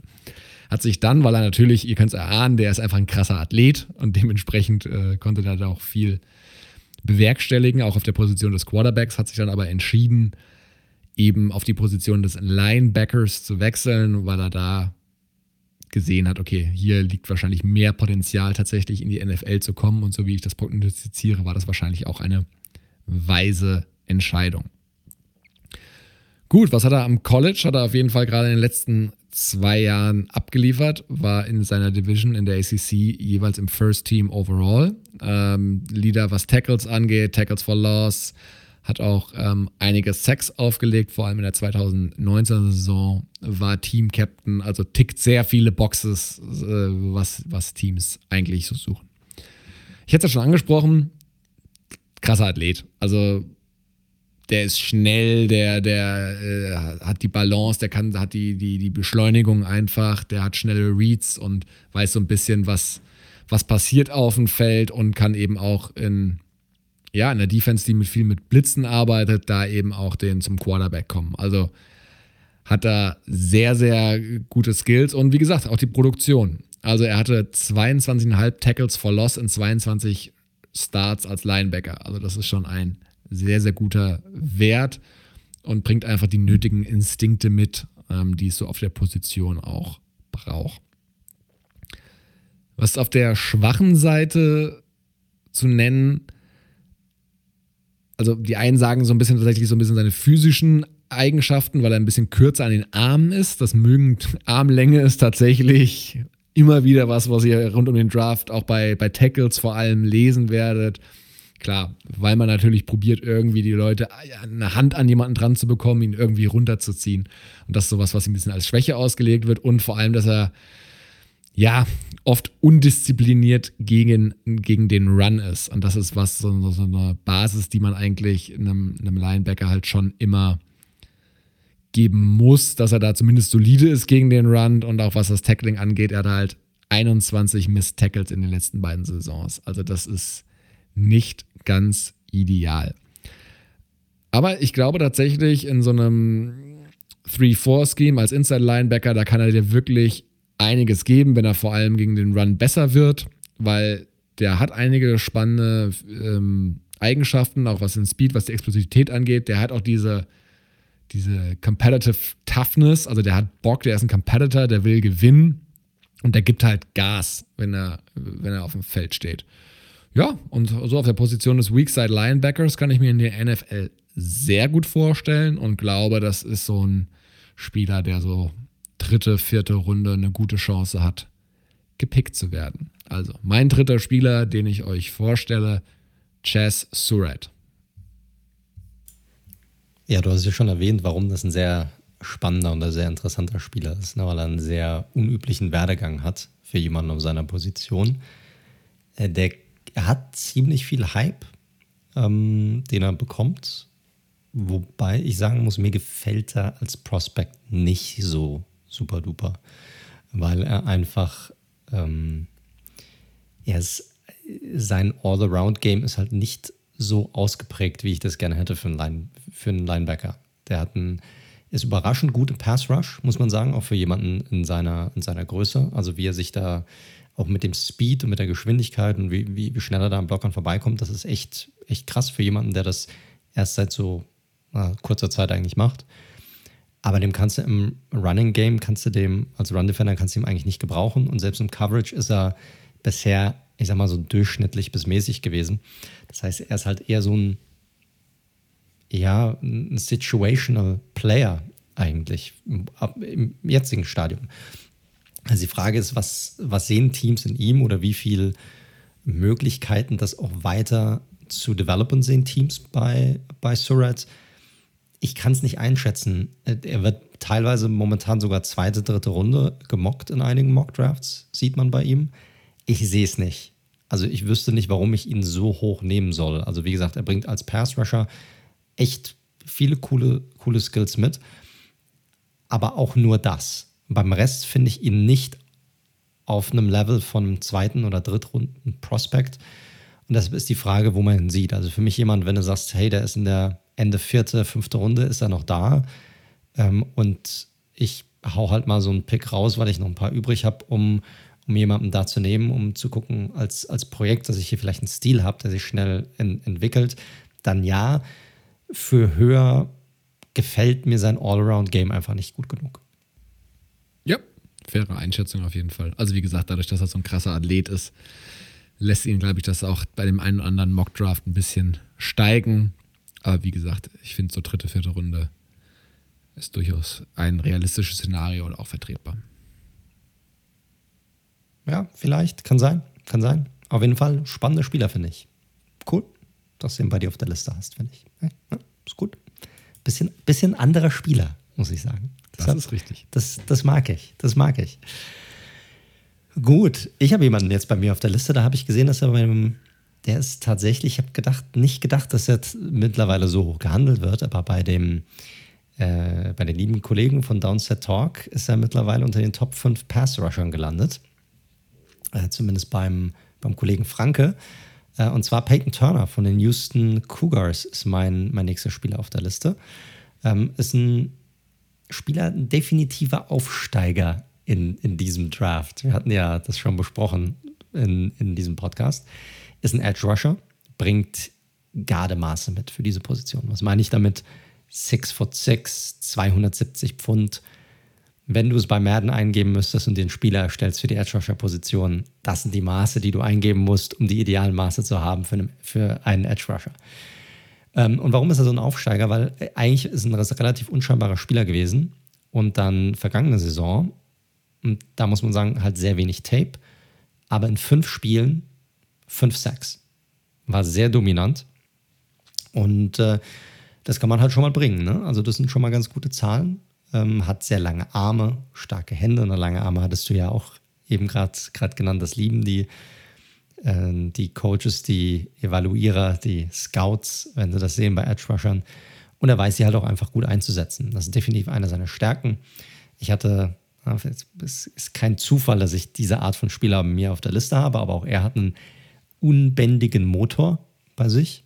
Ähm, äh, setzt sich sowohl ähm, von der Edge ein, aber kann auch innen heraus auf der Line eingesetzt werden. Also er kann es in beiden Situationen, sowohl an der Outside als auch Inside, ein gefährlicher Spieler und bringt eigentlich alles mit. Aber so ein bisschen sein Knock ist, er hat sehr, sehr wenig Tape äh, gegen wirklich stärkere Konkurrenz und gegen stärkere Spieler. Also die Spieler, die er dominiert hat, sind dann auf einem anderen Niveau. Die Frage ist, kann er das auch gegen NFL-Talent? Kann er da auch so dominant sein? Und das über fünf Spiele hinaus. Weiteres, weiteres Problem bei ihm ist so ein bisschen, dass er für einen Spieler seiner Größe ist es halt einfach wichtig, die Spieler, die erfolgreich sind, die können auch niedrig ähm, reinkommen. Ne? Das heißt, die können, die haben den genügend Band, dass sie sich, dass sie dieses Hebelspiel, dieses Leverage-Game gegen einen Tackle von unten heraus gewinnen können, um an ihm vorbeizukommen. Bei mir ist das Ding halt, dass er oft sehr, sehr hoch einfach reinkommt. Und das kann ihm im 1 gegen 1 muss das nicht immer ein Problem sein, wenn er einen Pass-Rush-Move hat, an dem er vorbeikommt. Wenn er aber, und das ist ja auch üblich in der NFL, auch mal ein Double-Team ähm, sieht, dann wird er da definitiv Probleme haben, weil dann wird er dadurch, dass er halt nicht mit genug Leverage reinkommt, ähm, ja, einfach sofort aus dem Spiel genommen. Sofort aus diesem, aus diesem Play. Wird dann auf höherem Niveau schwierig.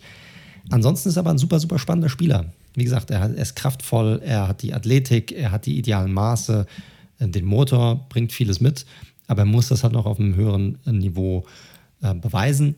Ich habe ihn jetzt nicht irgendwie als potenziellen Erstrundenpick. Bei mir, für mich ist er eher jemand, der in die zweite, dritte Runde fällt.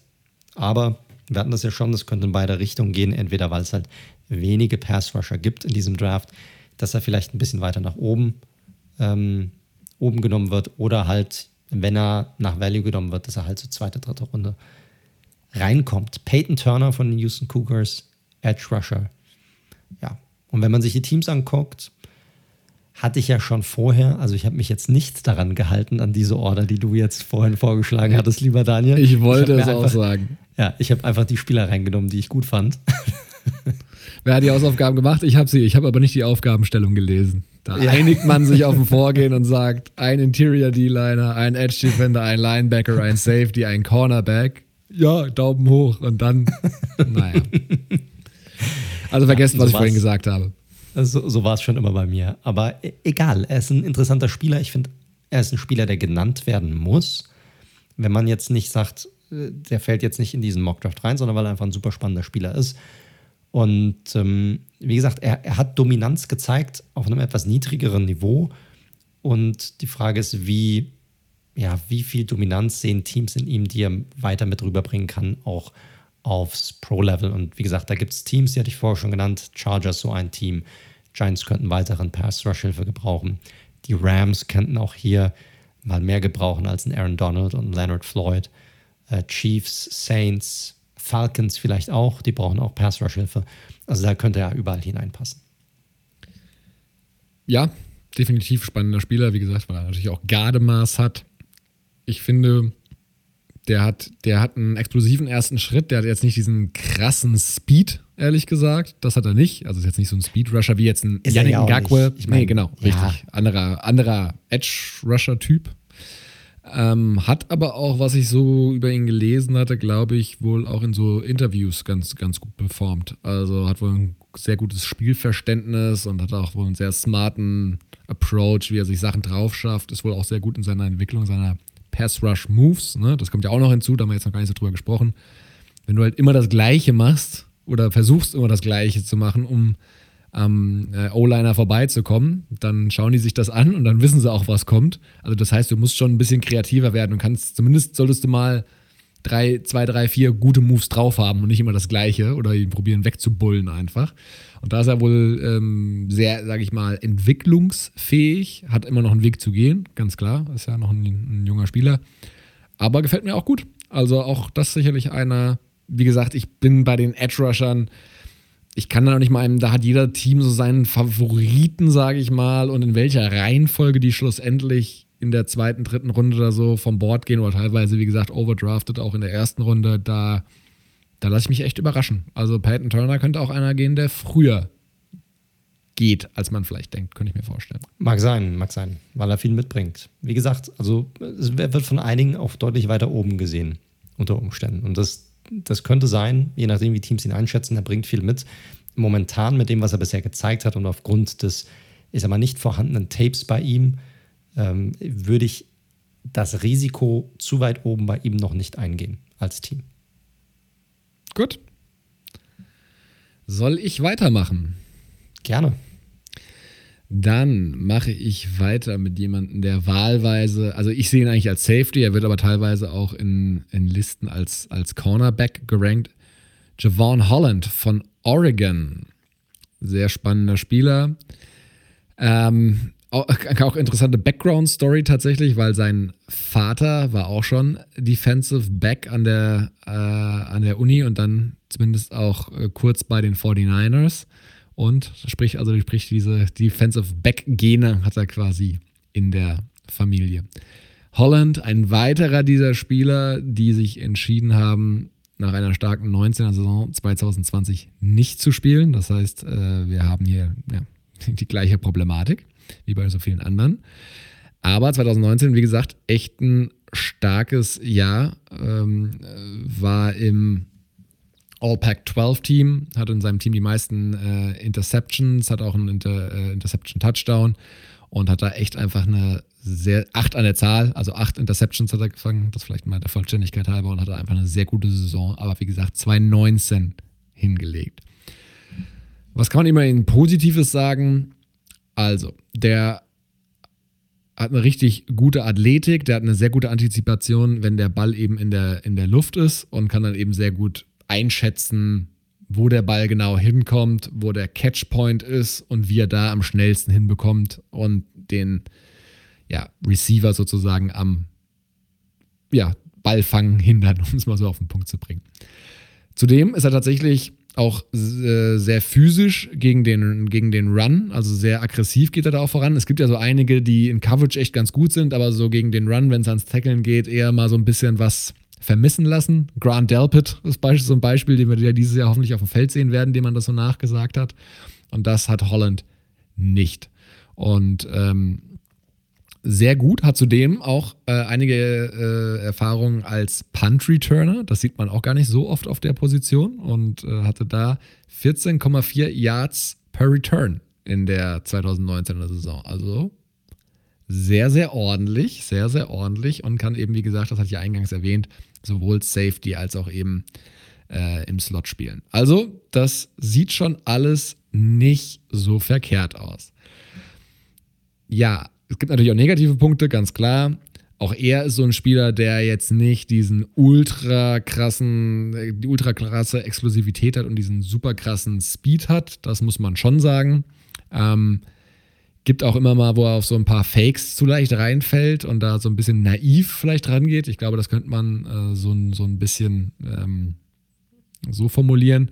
Und wir hatten das Tackling angesprochen. Wenn jemand mit High Effort da immer rangeht und das Tackling machen will, lässt er manchmal so ein bisschen die entsprechende Technik, bleibt dann eben auf der Strecke. Und das ist sowas, was ihm auch ganz gerne mal beim Tackling eben vorgeworfen wird.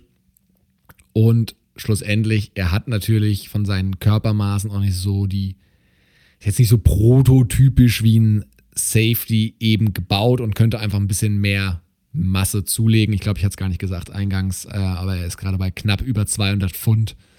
Ähm, ja, jetzt bei ein bisschen mehr über 6 Foot. Also jetzt ein bisschen, bisschen zu wenig drauf, aber ich glaube, Gewicht und Masse, das kriegt man, wenn was NFL-Teams schaffen, dann den meisten Spielern noch ein bisschen Masse drauf zu kriegen. Das, das schaffen sie in der Regel.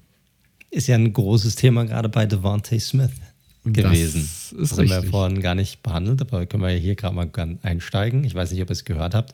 Ich will jetzt gar nicht von Javon Holland ablenken, aber da du es halt gerade ansprichst, weil der gute Devante Smith kam rein mit gerade mal 166 Pfund. Und das ist schon echt verdammt wenig für einen Wide Receiver, gerade für seine Größe. Und er hat wahrscheinlich noch viel Wassergewicht oben drauf gepackt, um überhaupt mit diesen 166 Pfund reinzukommen. Also darfst du davon ausgehen, dass er wahrscheinlich tatsächlich sogar nochmal irgendwie so um die 160 tatsächlich wiegt. Also das ist schon sehr, sehr wenig. Und das ist, ich will das eigentlich gar nicht, jetzt gar nicht von Holland ablenken, aber du hast es gesagt, NFL-Teams kriegen das hin. Muss ich dir aber ein bisschen widersprechen. Ich glaube, das ist je nachdem, von welchem Programm du kommst. Nicht jeder Spieler hat wirklich den Frame, um ihn noch weiter aufzufüllen. Und gerade zum Beispiel bei dem jetzt angesprochenen Devontae Smith ist es so, dass ich zum Beispiel bei ihm nicht glaube, dass er noch groß irgendwie was draufpackt, weil wenn du bei einem äh, College warst wie Alabama, dann ist es natürlich das über, ich sag mal, wirklich fast die gleichen Möglichkeiten verfügt, auch was Trainers, Personal Trainers angeht. Was, ich meine, wenn ihr mal an eine Uni geht, egal welche in den USA, und schaut euch da mal die Team Facilities an oder die Fitnessräume oder was auch immer. Und das ist schon echt der Hammer, das ist besser als jedes Fitnessstudio hier. Aber dann geht man nach Alabama zu einer Uni, die damit wirklich Millionen verdient.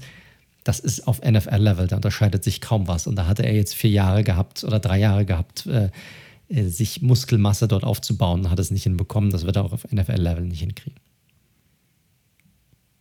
Ja, kann man, wie gesagt, das äh, werden wir am Draftabend sehen, ob das Teams abschreckt, kann sicherlich so sein. Äh, bei Holland bin ich dann noch ein bisschen optimistischer. Ich glaube, da geht auf jeden Fall noch was, um zurück zu ihm zu kommen. Ähm, ich finde, der bringt einfach echt spannende Sachen mit. Der war, wie gesagt, hat die, die Produktivität nachgewiesen. Der kann halt, wie gesagt, ähm, Safety als auch äh, Slot Corner sicherlich spielen. Der hat, wie gesagt, ein super gutes Spielverständnis und Antizipation. Aber wo siehst du ihn denn tatsächlich auf dem nächsten Level? Also, was Safety. glaubst du, welche. Du glaubst Safety? Ich glaube Safety. Ich, ich, ich sehe es ähnlich, weil ich finde, er ist halt von den. Er ist halt nicht so der Hammer-Athlet, ne? Also, ich glaube, für einen Cornerback, da wird er. Ich glaube, da ist er gut gerösteter Toast. ja. Ich glaube, da bringt er zu wenig, bringt er zu wenig mit. Er ist auch nicht so der agilste wirklich, was das, was das Thema angeht. Also ich glaube, das ist nicht die Idealposition für ihn auf dem nächsten Level.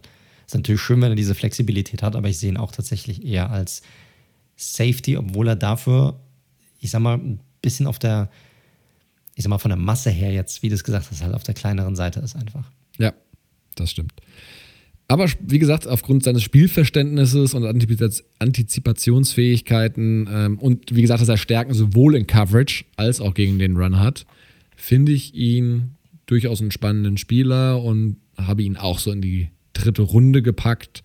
Also von den Safeties, die es gibt, es gibt so zwei, die ich safe vor ihm habe. Ähm, das ist Trevor, Mor Trevor Morrick, den wir ja schon mal angesprochen hatten.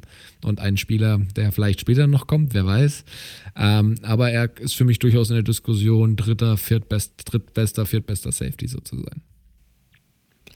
Ja, ich sehe ihn nicht ganz so stark, muss ich sagen. Also für mich ist er eher jemand, der so mm, Ende dritte Runde, vielleicht sogar Anfang vierte Runde gehen könnte, wenn es hart auf hart kommt. Weil du hast es auch schon angesprochen. Ich meine, auch sowohl bei der Slot Cornerback als auch auf den Safeties gibt's, Safety-Position gibt es noch genügend Leute, auch noch in der Free Agency, die man, die man abgreifen kann, die man nehmen kann.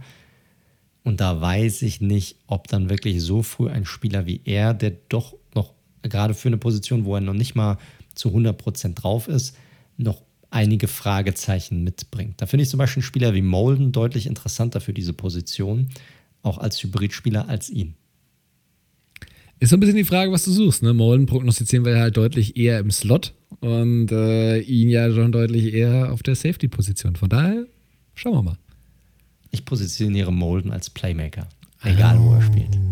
Oh, gut. Genau. Ja, es ist, ich finde, wie gesagt, ist ein interessanter Spieler, ist auf jeden Fall jemand, den man in den ersten drei Runden vielleicht weggehen, also wegdraften sehen könnte. Äh, ich würde mich aber auch nicht wundern, wenn er noch ein eine Runde weiter nach unten fällt. Dann schauen wir mal. Mach doch mal weiter mit deinem vierten Kandidaten. Mein vierter Kandidat ist wahrscheinlich jemand, auf den du gerade so ein bisschen auch an, angesprochen hast. Und zwar ist es auch ein weiterer Safety. Ähm, bei mir ist Richie Grant und äh, von den US, äh, UCF Knights. Grant ist auch ein sehr, sehr spannender Spieler. Ist ein Spieler, den ich tatsächlich ähm, äh, sehr gut mag, weil er auch eher über seine über seinen Football-IQ kommt, als tatsächlich über seine athletischen Skills, die er mitbringt. Ja, er ist jetzt nicht der schnellste Spieler. Ähm, er ist auch schon ein bisschen älter mit seinen 23. Ah, älter, krass, 23. Aber ja, er ist auf der älteren Seite, was, was Draft-Spieler angeht. Aber es gibt echt viel, was ich mag an seinem Spiel, weil er unglaublich, und hier kommen wir wieder dazu, ich glaube, fast jeder Safety, den wir jetzt genannt haben, ist so ein bisschen, bringt eine gewisse Flexibilität mit. Und ähm, wenn du dir Grant anguckst, dann siehst du das auch bei den ähm, in den letzten Jahren, sowohl 2018, 2019, 2020, hat er diese unterschiedlichen Positionen, Slot, Cornerback, Box Safety, Deep Safety, immer auf einem sehr stark geteilten, ähm, also geteilt gespielt. Also fast immer ein Drittel die eine Position, ein Drittel die andere, ein Drittel äh, die, die nächste Position. Also er bringt diese Flexibilität auf jeden Fall mit. Ist auch so ein bisschen Ballhawk, hat er letzte Saison zum Beispiel drei Interceptions gehabt. Und ähm, äh, hat deshalb, also hat, hat alles gemacht, auf einem sehr, sehr hohen Level. Mm, ist ein, was, was mir an ihm sehr gut gefällt, ist einfach, dass er den, den Receiver sehr gut lesen kann und auch die Plays sehr gut antizipieren kann. Also siehst du oft bei ihm, dass er äh, gar nicht mehr so hundertprozentig auf den Quarterback achten muss, was der überhaupt macht, sondern er sieht anhand des Play Calls, anhand des Plays, anhand des Receivers, den er covert, in welche Richtung sich das bewegt und probiert dann das Play an den Ball da zu machen. Ähm, ist ein solider Tackler noch dazu, ähm, scheut sich da jetzt auch nicht davor, irgendwie Running Backs anzugehen, also bringt da sehr, sehr viel mit. Eine sehr niedrige äh, Miss-Tackle-Rate und äh, eine hohe Incompletion, Forced Incompletion Rate. Also er bringt viel mit und ähm, ist für mich auch ein, ja, ein flexibler Safety, sage ich mal. Er ist für mich jetzt keiner, den du in nur in diese Slot-Cornerback-Position reinbringen kannst. Das ist er nicht, sondern für mich ist er eher jemand, der, ich sag mal, hauptsächlich Safety ist. Und wenn du es benötigst, anhand von wie du deine Defense jetzt verdecken möchtest, wie du, ähm, wenn du sagst, ich brauche nochmal jemanden in diese Nickel-Position, dann kann er da reinkommen, kann die auch spielen. Das bringt Richie Grant einfach mit. Und äh, für mich jemand, der auch, ich sag mal, ähnlich wie jetzt bei Holland, dritte Runde für mich jemand, vierte Runde vielleicht. Und da hast du einen sehr soliden Spieler, der ja vielleicht sogar sofort starten könnte, definitiv in eine Rotational-Rolle reinkommen kann, aber in, in ein, zwei Jahren definitiv eine Starterrolle haben sollte in der NFL. Richie Grant, UCF Knights, spannender Spieler. Ja, spannender Spieler, definitiv, eben aufgrund seiner Vielseitigkeit. Das ist halt gerade für moderne Defenses schon sehr spannend, die, wie du gerade schon gesagt hast, dem Quarterback unterschiedliche Looks geben, wo man nicht so genau Korrekt, weiß, ja. äh, was spielt er jetzt eigentlich im nächsten, äh, im nächsten Drive, äh, im nächsten Snap. Und ähm, da für so eine Defense finde ich ihn schon sehr, sehr spannend. Ähm, ja, keine Ahnung. Vielleicht überlegen sich die Rams ja sowas als äh, John Johnson Nachfolger sozusagen. Ein bisschen anderer Spieler, aber er kann, wie gesagt, auch alle diese drei, diese Variabilität mitbringen. Und mag ich. Sehr, sehr cooler Spieler auf jeden Fall. Aber wie gesagt, du musst ihn, glaube ich, kreativ einsetzen. Also ihn irgendwo zu limitieren auf eine Position die ganze Zeit. Du spielst jeden Snap nur das. Weiß brauchst du auch nicht. Also er hat ja, äh, muss man mal gucken, er ist extrem gut gegen den Run. Ja, also das muss man bei ihm auch einfach sagen. Also das, das kann er einfach gut. Deshalb wurde er auch oft in der Box auch einfach eingesetzt und auch an der, in der Slot-Cornerback-Position bist du ja auch eher oft näher an der Line of Scrimmage dran. Und das bringt er halt einfach mit. Das heißt, du kannst ihn da sehr gut einsetzen und auch sein Coverage Grade ist, ist ähm, sehr solide bis gut. Also da musst du, er ist ein, er ist ein Allrounder und du hast absolut recht, wenn jemand solchen, so ein Skillset mitbringt, so einen guten Football-IQ mitbringt, dann solltest du ihn auch dementsprechend dann flexibel einsetzen. Alrighty, dann mache ich meinen letzten Mal, würde ich sagen. Gerne.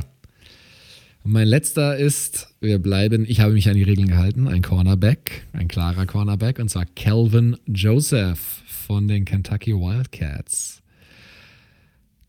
Calvin Joseph, ähm, spannender Spieler. Also ich habe zwar, ich habe ihn, er ist eindeutig jetzt Cornerback mittlerweile und spielt das auch die ganze Zeit, war aber, als er ans College kam, der Nummer, äh, weltweit sage ich schon, landesweit gerankte Nummer 5 Safety in der Klasse.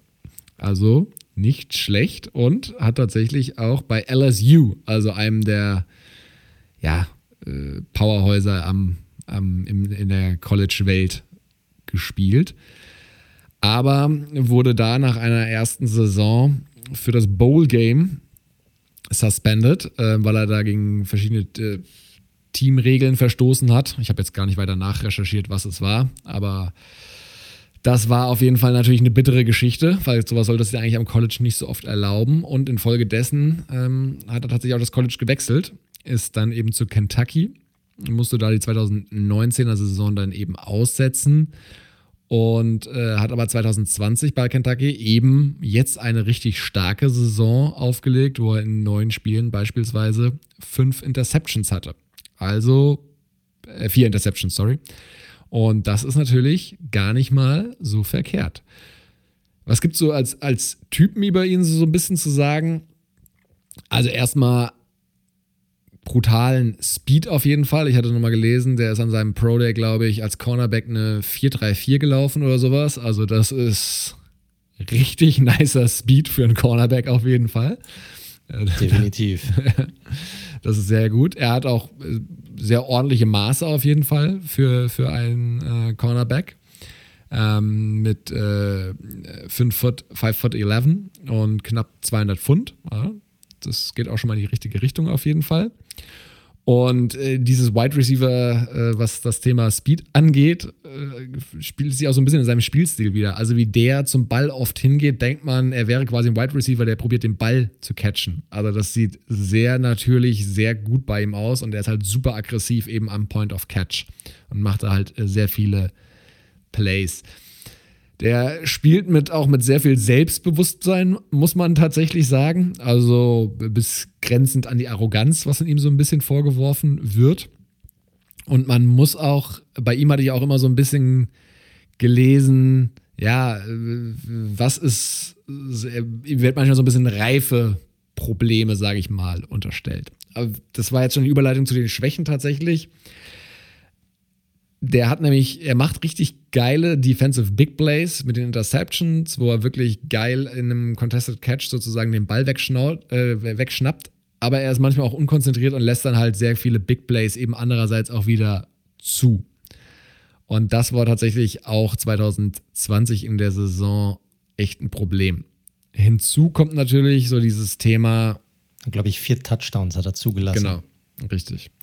Und ähm, ja, hinzu kommt nochmal dieses Thema, was ich gerade eben angesprochen hatte. Er gilt so ein bisschen als, ja, unreif, auch abseits des Platzes. Also diese Unkonzentriertheit auf dem Platz schlägt sich auch neben dem Platz so ein bisschen wieder. Wie gesagt, die, die Suspendierung hatten wir angesprochen.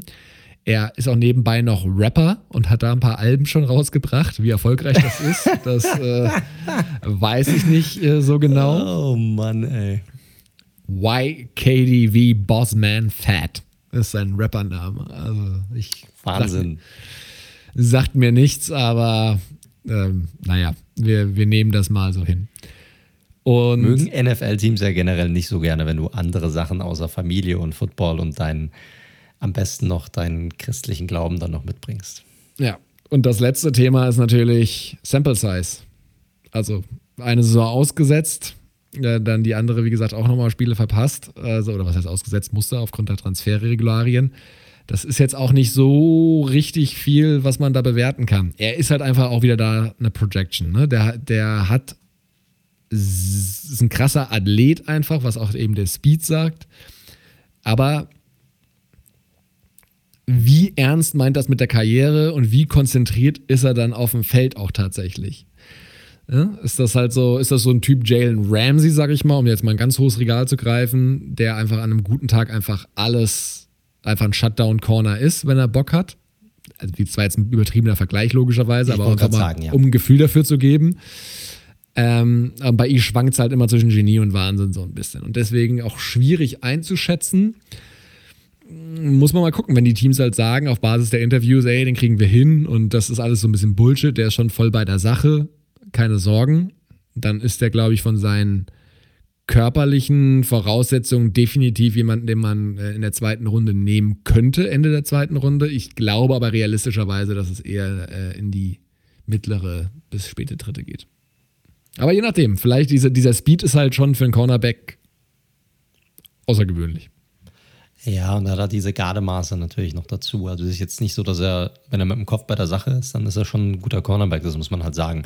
Die Frage ist, wie viel Risiko oder was für ein Pick will ein Team opfern, um so ein Projekt einzugehen, wo du vielleicht nach einem Jahr nicht weißt, ob der noch auf dem Team sein wird. Ich sage, und jetzt übertreibe ich jetzt mal ein bisschen, aber da gibt es einige Teams, da hat ja mein Team auch einige schlechte Erfahrungen damit gehabt in der Vergangenheit. Da solltest du lieber ein bisschen vorsichtiger sein, was sowas angeht. Aber ja, ist ein, ist ein interessanter Spieler. Du hast eigentlich schon alles gesagt zu ihm. Ich kann da jetzt nicht großartig was hinzufügen. Er ist halt so ein bisschen Engel und Teufel in einer Person. Das Spiel spiegelt sich komplett in seinem Spiel wieder. Big Plays wechseln sich ab mit Big Mistakes. Dann wird man sehen, ob ein Team sagt, wir kriegen den irgendwie hin mit mehr Disziplin und disziplinierten Leuten um ihn herum, dass er dann noch sein komplettes Potenzial auch ausschöpfen kann. Aber ich bin bei der dritte Runde, vielleicht auch vierte, kommt drauf an. Ja, also damit ihr den Namen nochmal gehört habt, Calvin Joseph von den Kentucky Wildcats. Gut, sehr gut. Dann kommen wir zum allerletzten Spieler. Und ich habe auch nochmal einen Cornerback hier mit reingeschmissen bei mir. Und ist eigentlich einer meiner Lieblingsspieler von allen Spielern, die ich jetzt im Draft-Prozess evaluiert habe. Und das ist ja dieses Jahr bisher so gewesen, das habt ihr sicherlich auch überall so ein bisschen wenn ihr Social Media verfolgt, dann habt ihr sicherlich schon mal gelesen. Wenn nicht, dann äh, es ist einfach so, dass dieses Jahr natürlich sehr, sehr wenig Tape zur Verfügung steht. Generell, du hast Teamspieler, die komplett ausgesetzt haben, du hast ähm, Teams, die gar nicht spielen. Und deshalb sind natürlich so Events wie zum Beispiel der Senior Bowl extrem wichtig. Wir hatten das schon in unserer offensiven Folge, dass ich da bewusst einige Spieler auch genommen habe auf der offensiven Seite, die dort herausgestochen haben. Und mir war es auch wichtig, auf der defensiven Seite jemanden zu nehmen, der dort herausgestochen hat. Und äh, dieser Spieler ist bei mir Brian Mills. Brian Mills ist ein Cornerback von den North Carolina Central Eagles. Ähm, das ist eine sehr, sehr kleine Uni. Also das ist so ein Small, Small College-Spieler, äh, 6 foot 1, 180 Pfund, bringt also Gardemaße mit. Jetzt nicht ganz so kräftig, da kann er sicherlich noch ein bisschen zulegen. Kann ich ja vorwegnehmen, so einer seiner, seiner Schwächen. Wenn allerdings ein Spieler zu ähm, Senior Bowl eingeladen wird, der von einer kleineren Uni kommt, dann bedeutet das oft, dass er gerade was die physischen, sein physisches Werkzeug, was er mit, was er hat, dass er da einiges mitbringt, weil ansonsten wird er eigentlich gar nicht eingeladen. Und gerade bei Mills hat man gesehen dieses Jahr, wie wichtig ein Senior Bowl für einen Spieler sein kann, weil der hat sich definitiv äh, Kohle dazu verdient ähm, beim, beim Senior Bowl. Warum? Vielleicht nochmal für euch. Warum ist das bei Cornerbacks so krass der Fall? Die Cornerback-Drills, ähm, die dort gefahren werden. Also der Senior Bowl ist ja drei Tage, werden im Grunde genommen ähm, für jede Position oder Positionsgruppen gibt es Drills, die stattfinden. Oft sind das so One-on-One-Drills, wo der eine Spieler gegen den anderen Spieler irgendwie antreten muss. Und ähm, bei den Cornerbacks vor allem sind die Drills beim Senior Bowl extrem schwierig. Vielleicht die schwierigsten Drills von allen Positionsgruppen, weil die Cornerbacks können kein Press-Coverage machen in diesen One-on-One-Drills. Das heißt, Cornerbacks haben gar keine Möglichkeit, irgendwie den Spieler zu kontrollieren. Die können die, die Hände sind komplett aus dem Spiel. Das heißt, alles, was ein Cornerback hat, ist sich an seinem Gegenspieler zu orientieren. Und das zeigt vor allem dann den Scouts vor Ort und den GMs vor Ort und den Coaches vor Ort, wie flexibel, wie fluide sich dann dieser Spieler gerade, und das ist dann bei den Cornerbacks vor allem wichtig, bewegen kann. Das heißt, wenn du einen Cornerback hast, der zum Beispiel, wie äh, du Daniel das vorher erwähnt hast, eine ähm, 4-3-2 auf einer 40, 40 Yard Dash läuft. So. Und das ist das Einzige, was er mitbringt. Und jetzt tritt er bei diesen, wird, ein, wird eingeladen und sagt, ich trete jetzt bei diesen Drills an, in diesen One-on-Ones, kann aber dem Wide Receiver nicht folgen, der mutmaßlich vielleicht langsamer ist als er, weil er halt einfach nicht mitkommt, weil er sich nicht so agil bewegen kann, dann siehst du das hier, dann wird das dort offenbart. Und äh, was noch hinzukommt, ist, die haben keine Safety-Hilfe natürlich, die Cornerbacks in diesen Drills. Das heißt, sie können sich nicht darauf verlassen, dass hinter ihnen jemand hilft, der da ist. Und sie wissen nicht, welche Raute der Receiver läuft. Das heißt, es ist eigentlich, die Drills sind dafür gemacht, dass die Wide Receiver den Ball fangen und damit geguckt wird, ob die Wide Receiver den Ball fangen. So. Und in diesen Drills war einfach extrem stark und vielleicht der stärkste Cornerback im ganzen Senior Bowl, weil er, wie gesagt, sehr fluide in seinen Bewegungen ist, sehr gute Hüften, good hips, sagt man da oft hat. Das heißt, das hat man einfach in diesen Tapes gesehen. Er bewegt sich unglaublich natürlich und super geschmeidig. Guten Skill, gut, gut, guten Speed, super Ball Skills auch. Und selbst wenn er mal so einen One-on-One-Drill verloren hat, war trotzdem immer nah dran. Und das ist dann etwas, wo ich dann sage, boah, das ist, das poppt, das, das sieht man sofort. Und äh, vielleicht wäre vor dem Draft-Prozess jemand gewesen, wo du gesagt hast, hm, unrestricted, äh, undrafted Free Agent, siebte Runde maximal, weil er ist halt einfach noch etwas roh. Aber dadurch, dass er halt einfach gezeigt hat, wie er sich bewegen kann, wie gut er, wie nah er bei den Receivern bleibt, wie physisch er trotz Nicht-Berührungen auch sein kann ähm, und einfach diese, diese fantastischen Instinkte mitbringt, glaube ich, hat er da echt Kohle gemacht und ist mittlerweile für mich jemand, der sogar vierte oder fünfte Runde als Projekt gehen kann, wenn der einen richtigen äh, Cornerback-Room reinkommt mit einem guten Coach, der bringt diese Instinkte mit. Es gibt tolle Beispiele in der NFL von Cornerbacks, die vierte, fünfte Runde gedraftet wurden, die äh, super Karrieren hingelegt haben. Und ich glaube, er ist so ein Typ, auf den man definitiv achten sollte, dranbleiben sollte, weil ich glaube, das ist, er bringt einfach super, super viel mit, um, um sehr guter Cornerback zu sein auf dem nächsten Level. Und da gibt es genügend Teams, die Cornerbacks brauchen. Du kannst nie genügend Cornerbacks haben. Lions, Saints vielleicht, die Seahawks sicherlich, Bears, Steelers, Texans etc. Da kannst du eigentlich alle 32 Teams nehmen. Und gerade wenn du eher ans untere Ende des Drafts denkst, dann ist das jemand, der für mich absolut heraussticht und wo sich ein Team, wenn sie ihn bekommen können, irgendwo in der fünften, sechsten Runde oder so, definitiv glücklich schätzen kann.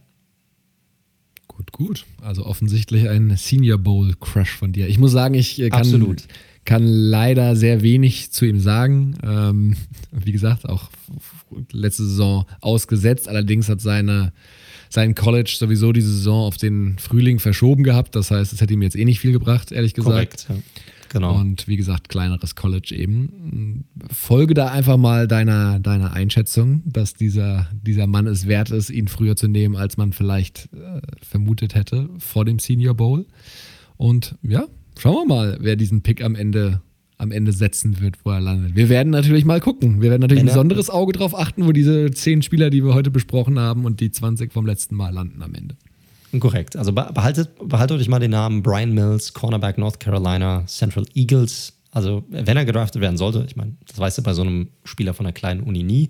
Aber ich glaube schon, dass er zu viel gezeigt hat am Senior Bowl, um nicht gedraftet zu werden. Und äh, für mich ein, ein, Spieler, den ich definitiv im Auge behalten werde, weil er mir einfach sehr, sehr gut gefallen hat. Gut. Damit sind wir mal durch für heute, oder? Ende That's der Sendung. sehr it. gut, sehr gut hat mir wirklich sehr viel Spaß gemacht diese Woche wieder. Hat so ein bisschen, ne, wenn man, manchmal braucht man auch so eine kleine Pause drin, um dann wieder geil zu sein auf, auf, das, neue, auf das neue Ereignis, das dann kommt. Geil zu sein auf seinen, auf seinen Podcast-Partner, den wiederzusehen. Das wolltest du doch eigentlich sagen. Absolut, genau, genau. Du hast es mir von den Lippen genommen, lieber. Absolut. Wie so oft. Ja, Leute, ähm, ihr hört den Red Zone Football Podcast. Wie immer, ihr findet uns auf allen gängigen Podcast-Plattformen von Spotify über Apple Podcasts, Google Podcasts, Deezer, Stitcher, Podcast Addict, you name it. Wir sind da drauf. Ja. Falls es euch gefällt, drückt heftig den Abonnieren-Button. Hinterlasst uns auch gerne immer eine positive Bewertung. Das freut uns natürlich immer. Das hilft uns natürlich auch, um auch neue Zuhörer zu generieren. Äh, ansonsten, wenn ihr Fragen habt, Ideen haben solltet, Feedback geben möchtet, einfach mal Hallo sagen wollt, könnt ihr das auch natürlich gerne jederzeit tun. Am besten über unsere Social Media Kanäle. Folgt uns dort einfach entweder auf Instagram unter redzone, unter dem Handle at redzone.live oder auch gerne auf Twitter unter dem Handle at redzone underscore live. Dort halten wir euch auch über ja, all unsere Meinungen zu den täglichen und wöchentlichen Takes in der NFL auf dem Laufenden. Ähm, versorgen euch auch immer wieder mit ganz netten äh, Grafiken äh, da, dazu werden wir dann auch zum Draft dann wieder mal machen. Ähm, und halt euch natürlich auch auf dem Laufenden, was unseren Podcast generell angeht. Also falls wir ein bisschen später dran sein sollten, wie auch diese Woche, dann erfahrt ihr das dort natürlich auch am ehesten und am schnellsten. Und dann wisst ihr, ah, okay, Podcast kommt erst ein paar Tage später. Und dann wisst ihr Bescheid und äh, müsst nicht anfangen, Angst zu haben, dass wir keinen neuen Pod, keine neue Podcast-Folge mehr rausbringen, zum Beispiel. Gut, Ansonsten, lieber Daniel, bedanke ich mich natürlich auch bei dir, dass du diese Woche mit dabei warst. Ja, ging ja gar nicht anders. Nach den zwei Wochen Break musste ich ja dabei sein. Absolut, absolut. Und dann bedanke ich mich natürlich auch bei euch da draußen fürs Zuhören. Ähm, habt eine gute Woche, habt ein gutes Wochenende. Ja, genießt, äh, genießt es, genießt das hoffentlich gute Wetter. Hören wir uns in alter Frische Anfang kommender Woche wieder. Draft Time is near. Bleibt gesund. und bis zum nächsten Mal. Tschüss.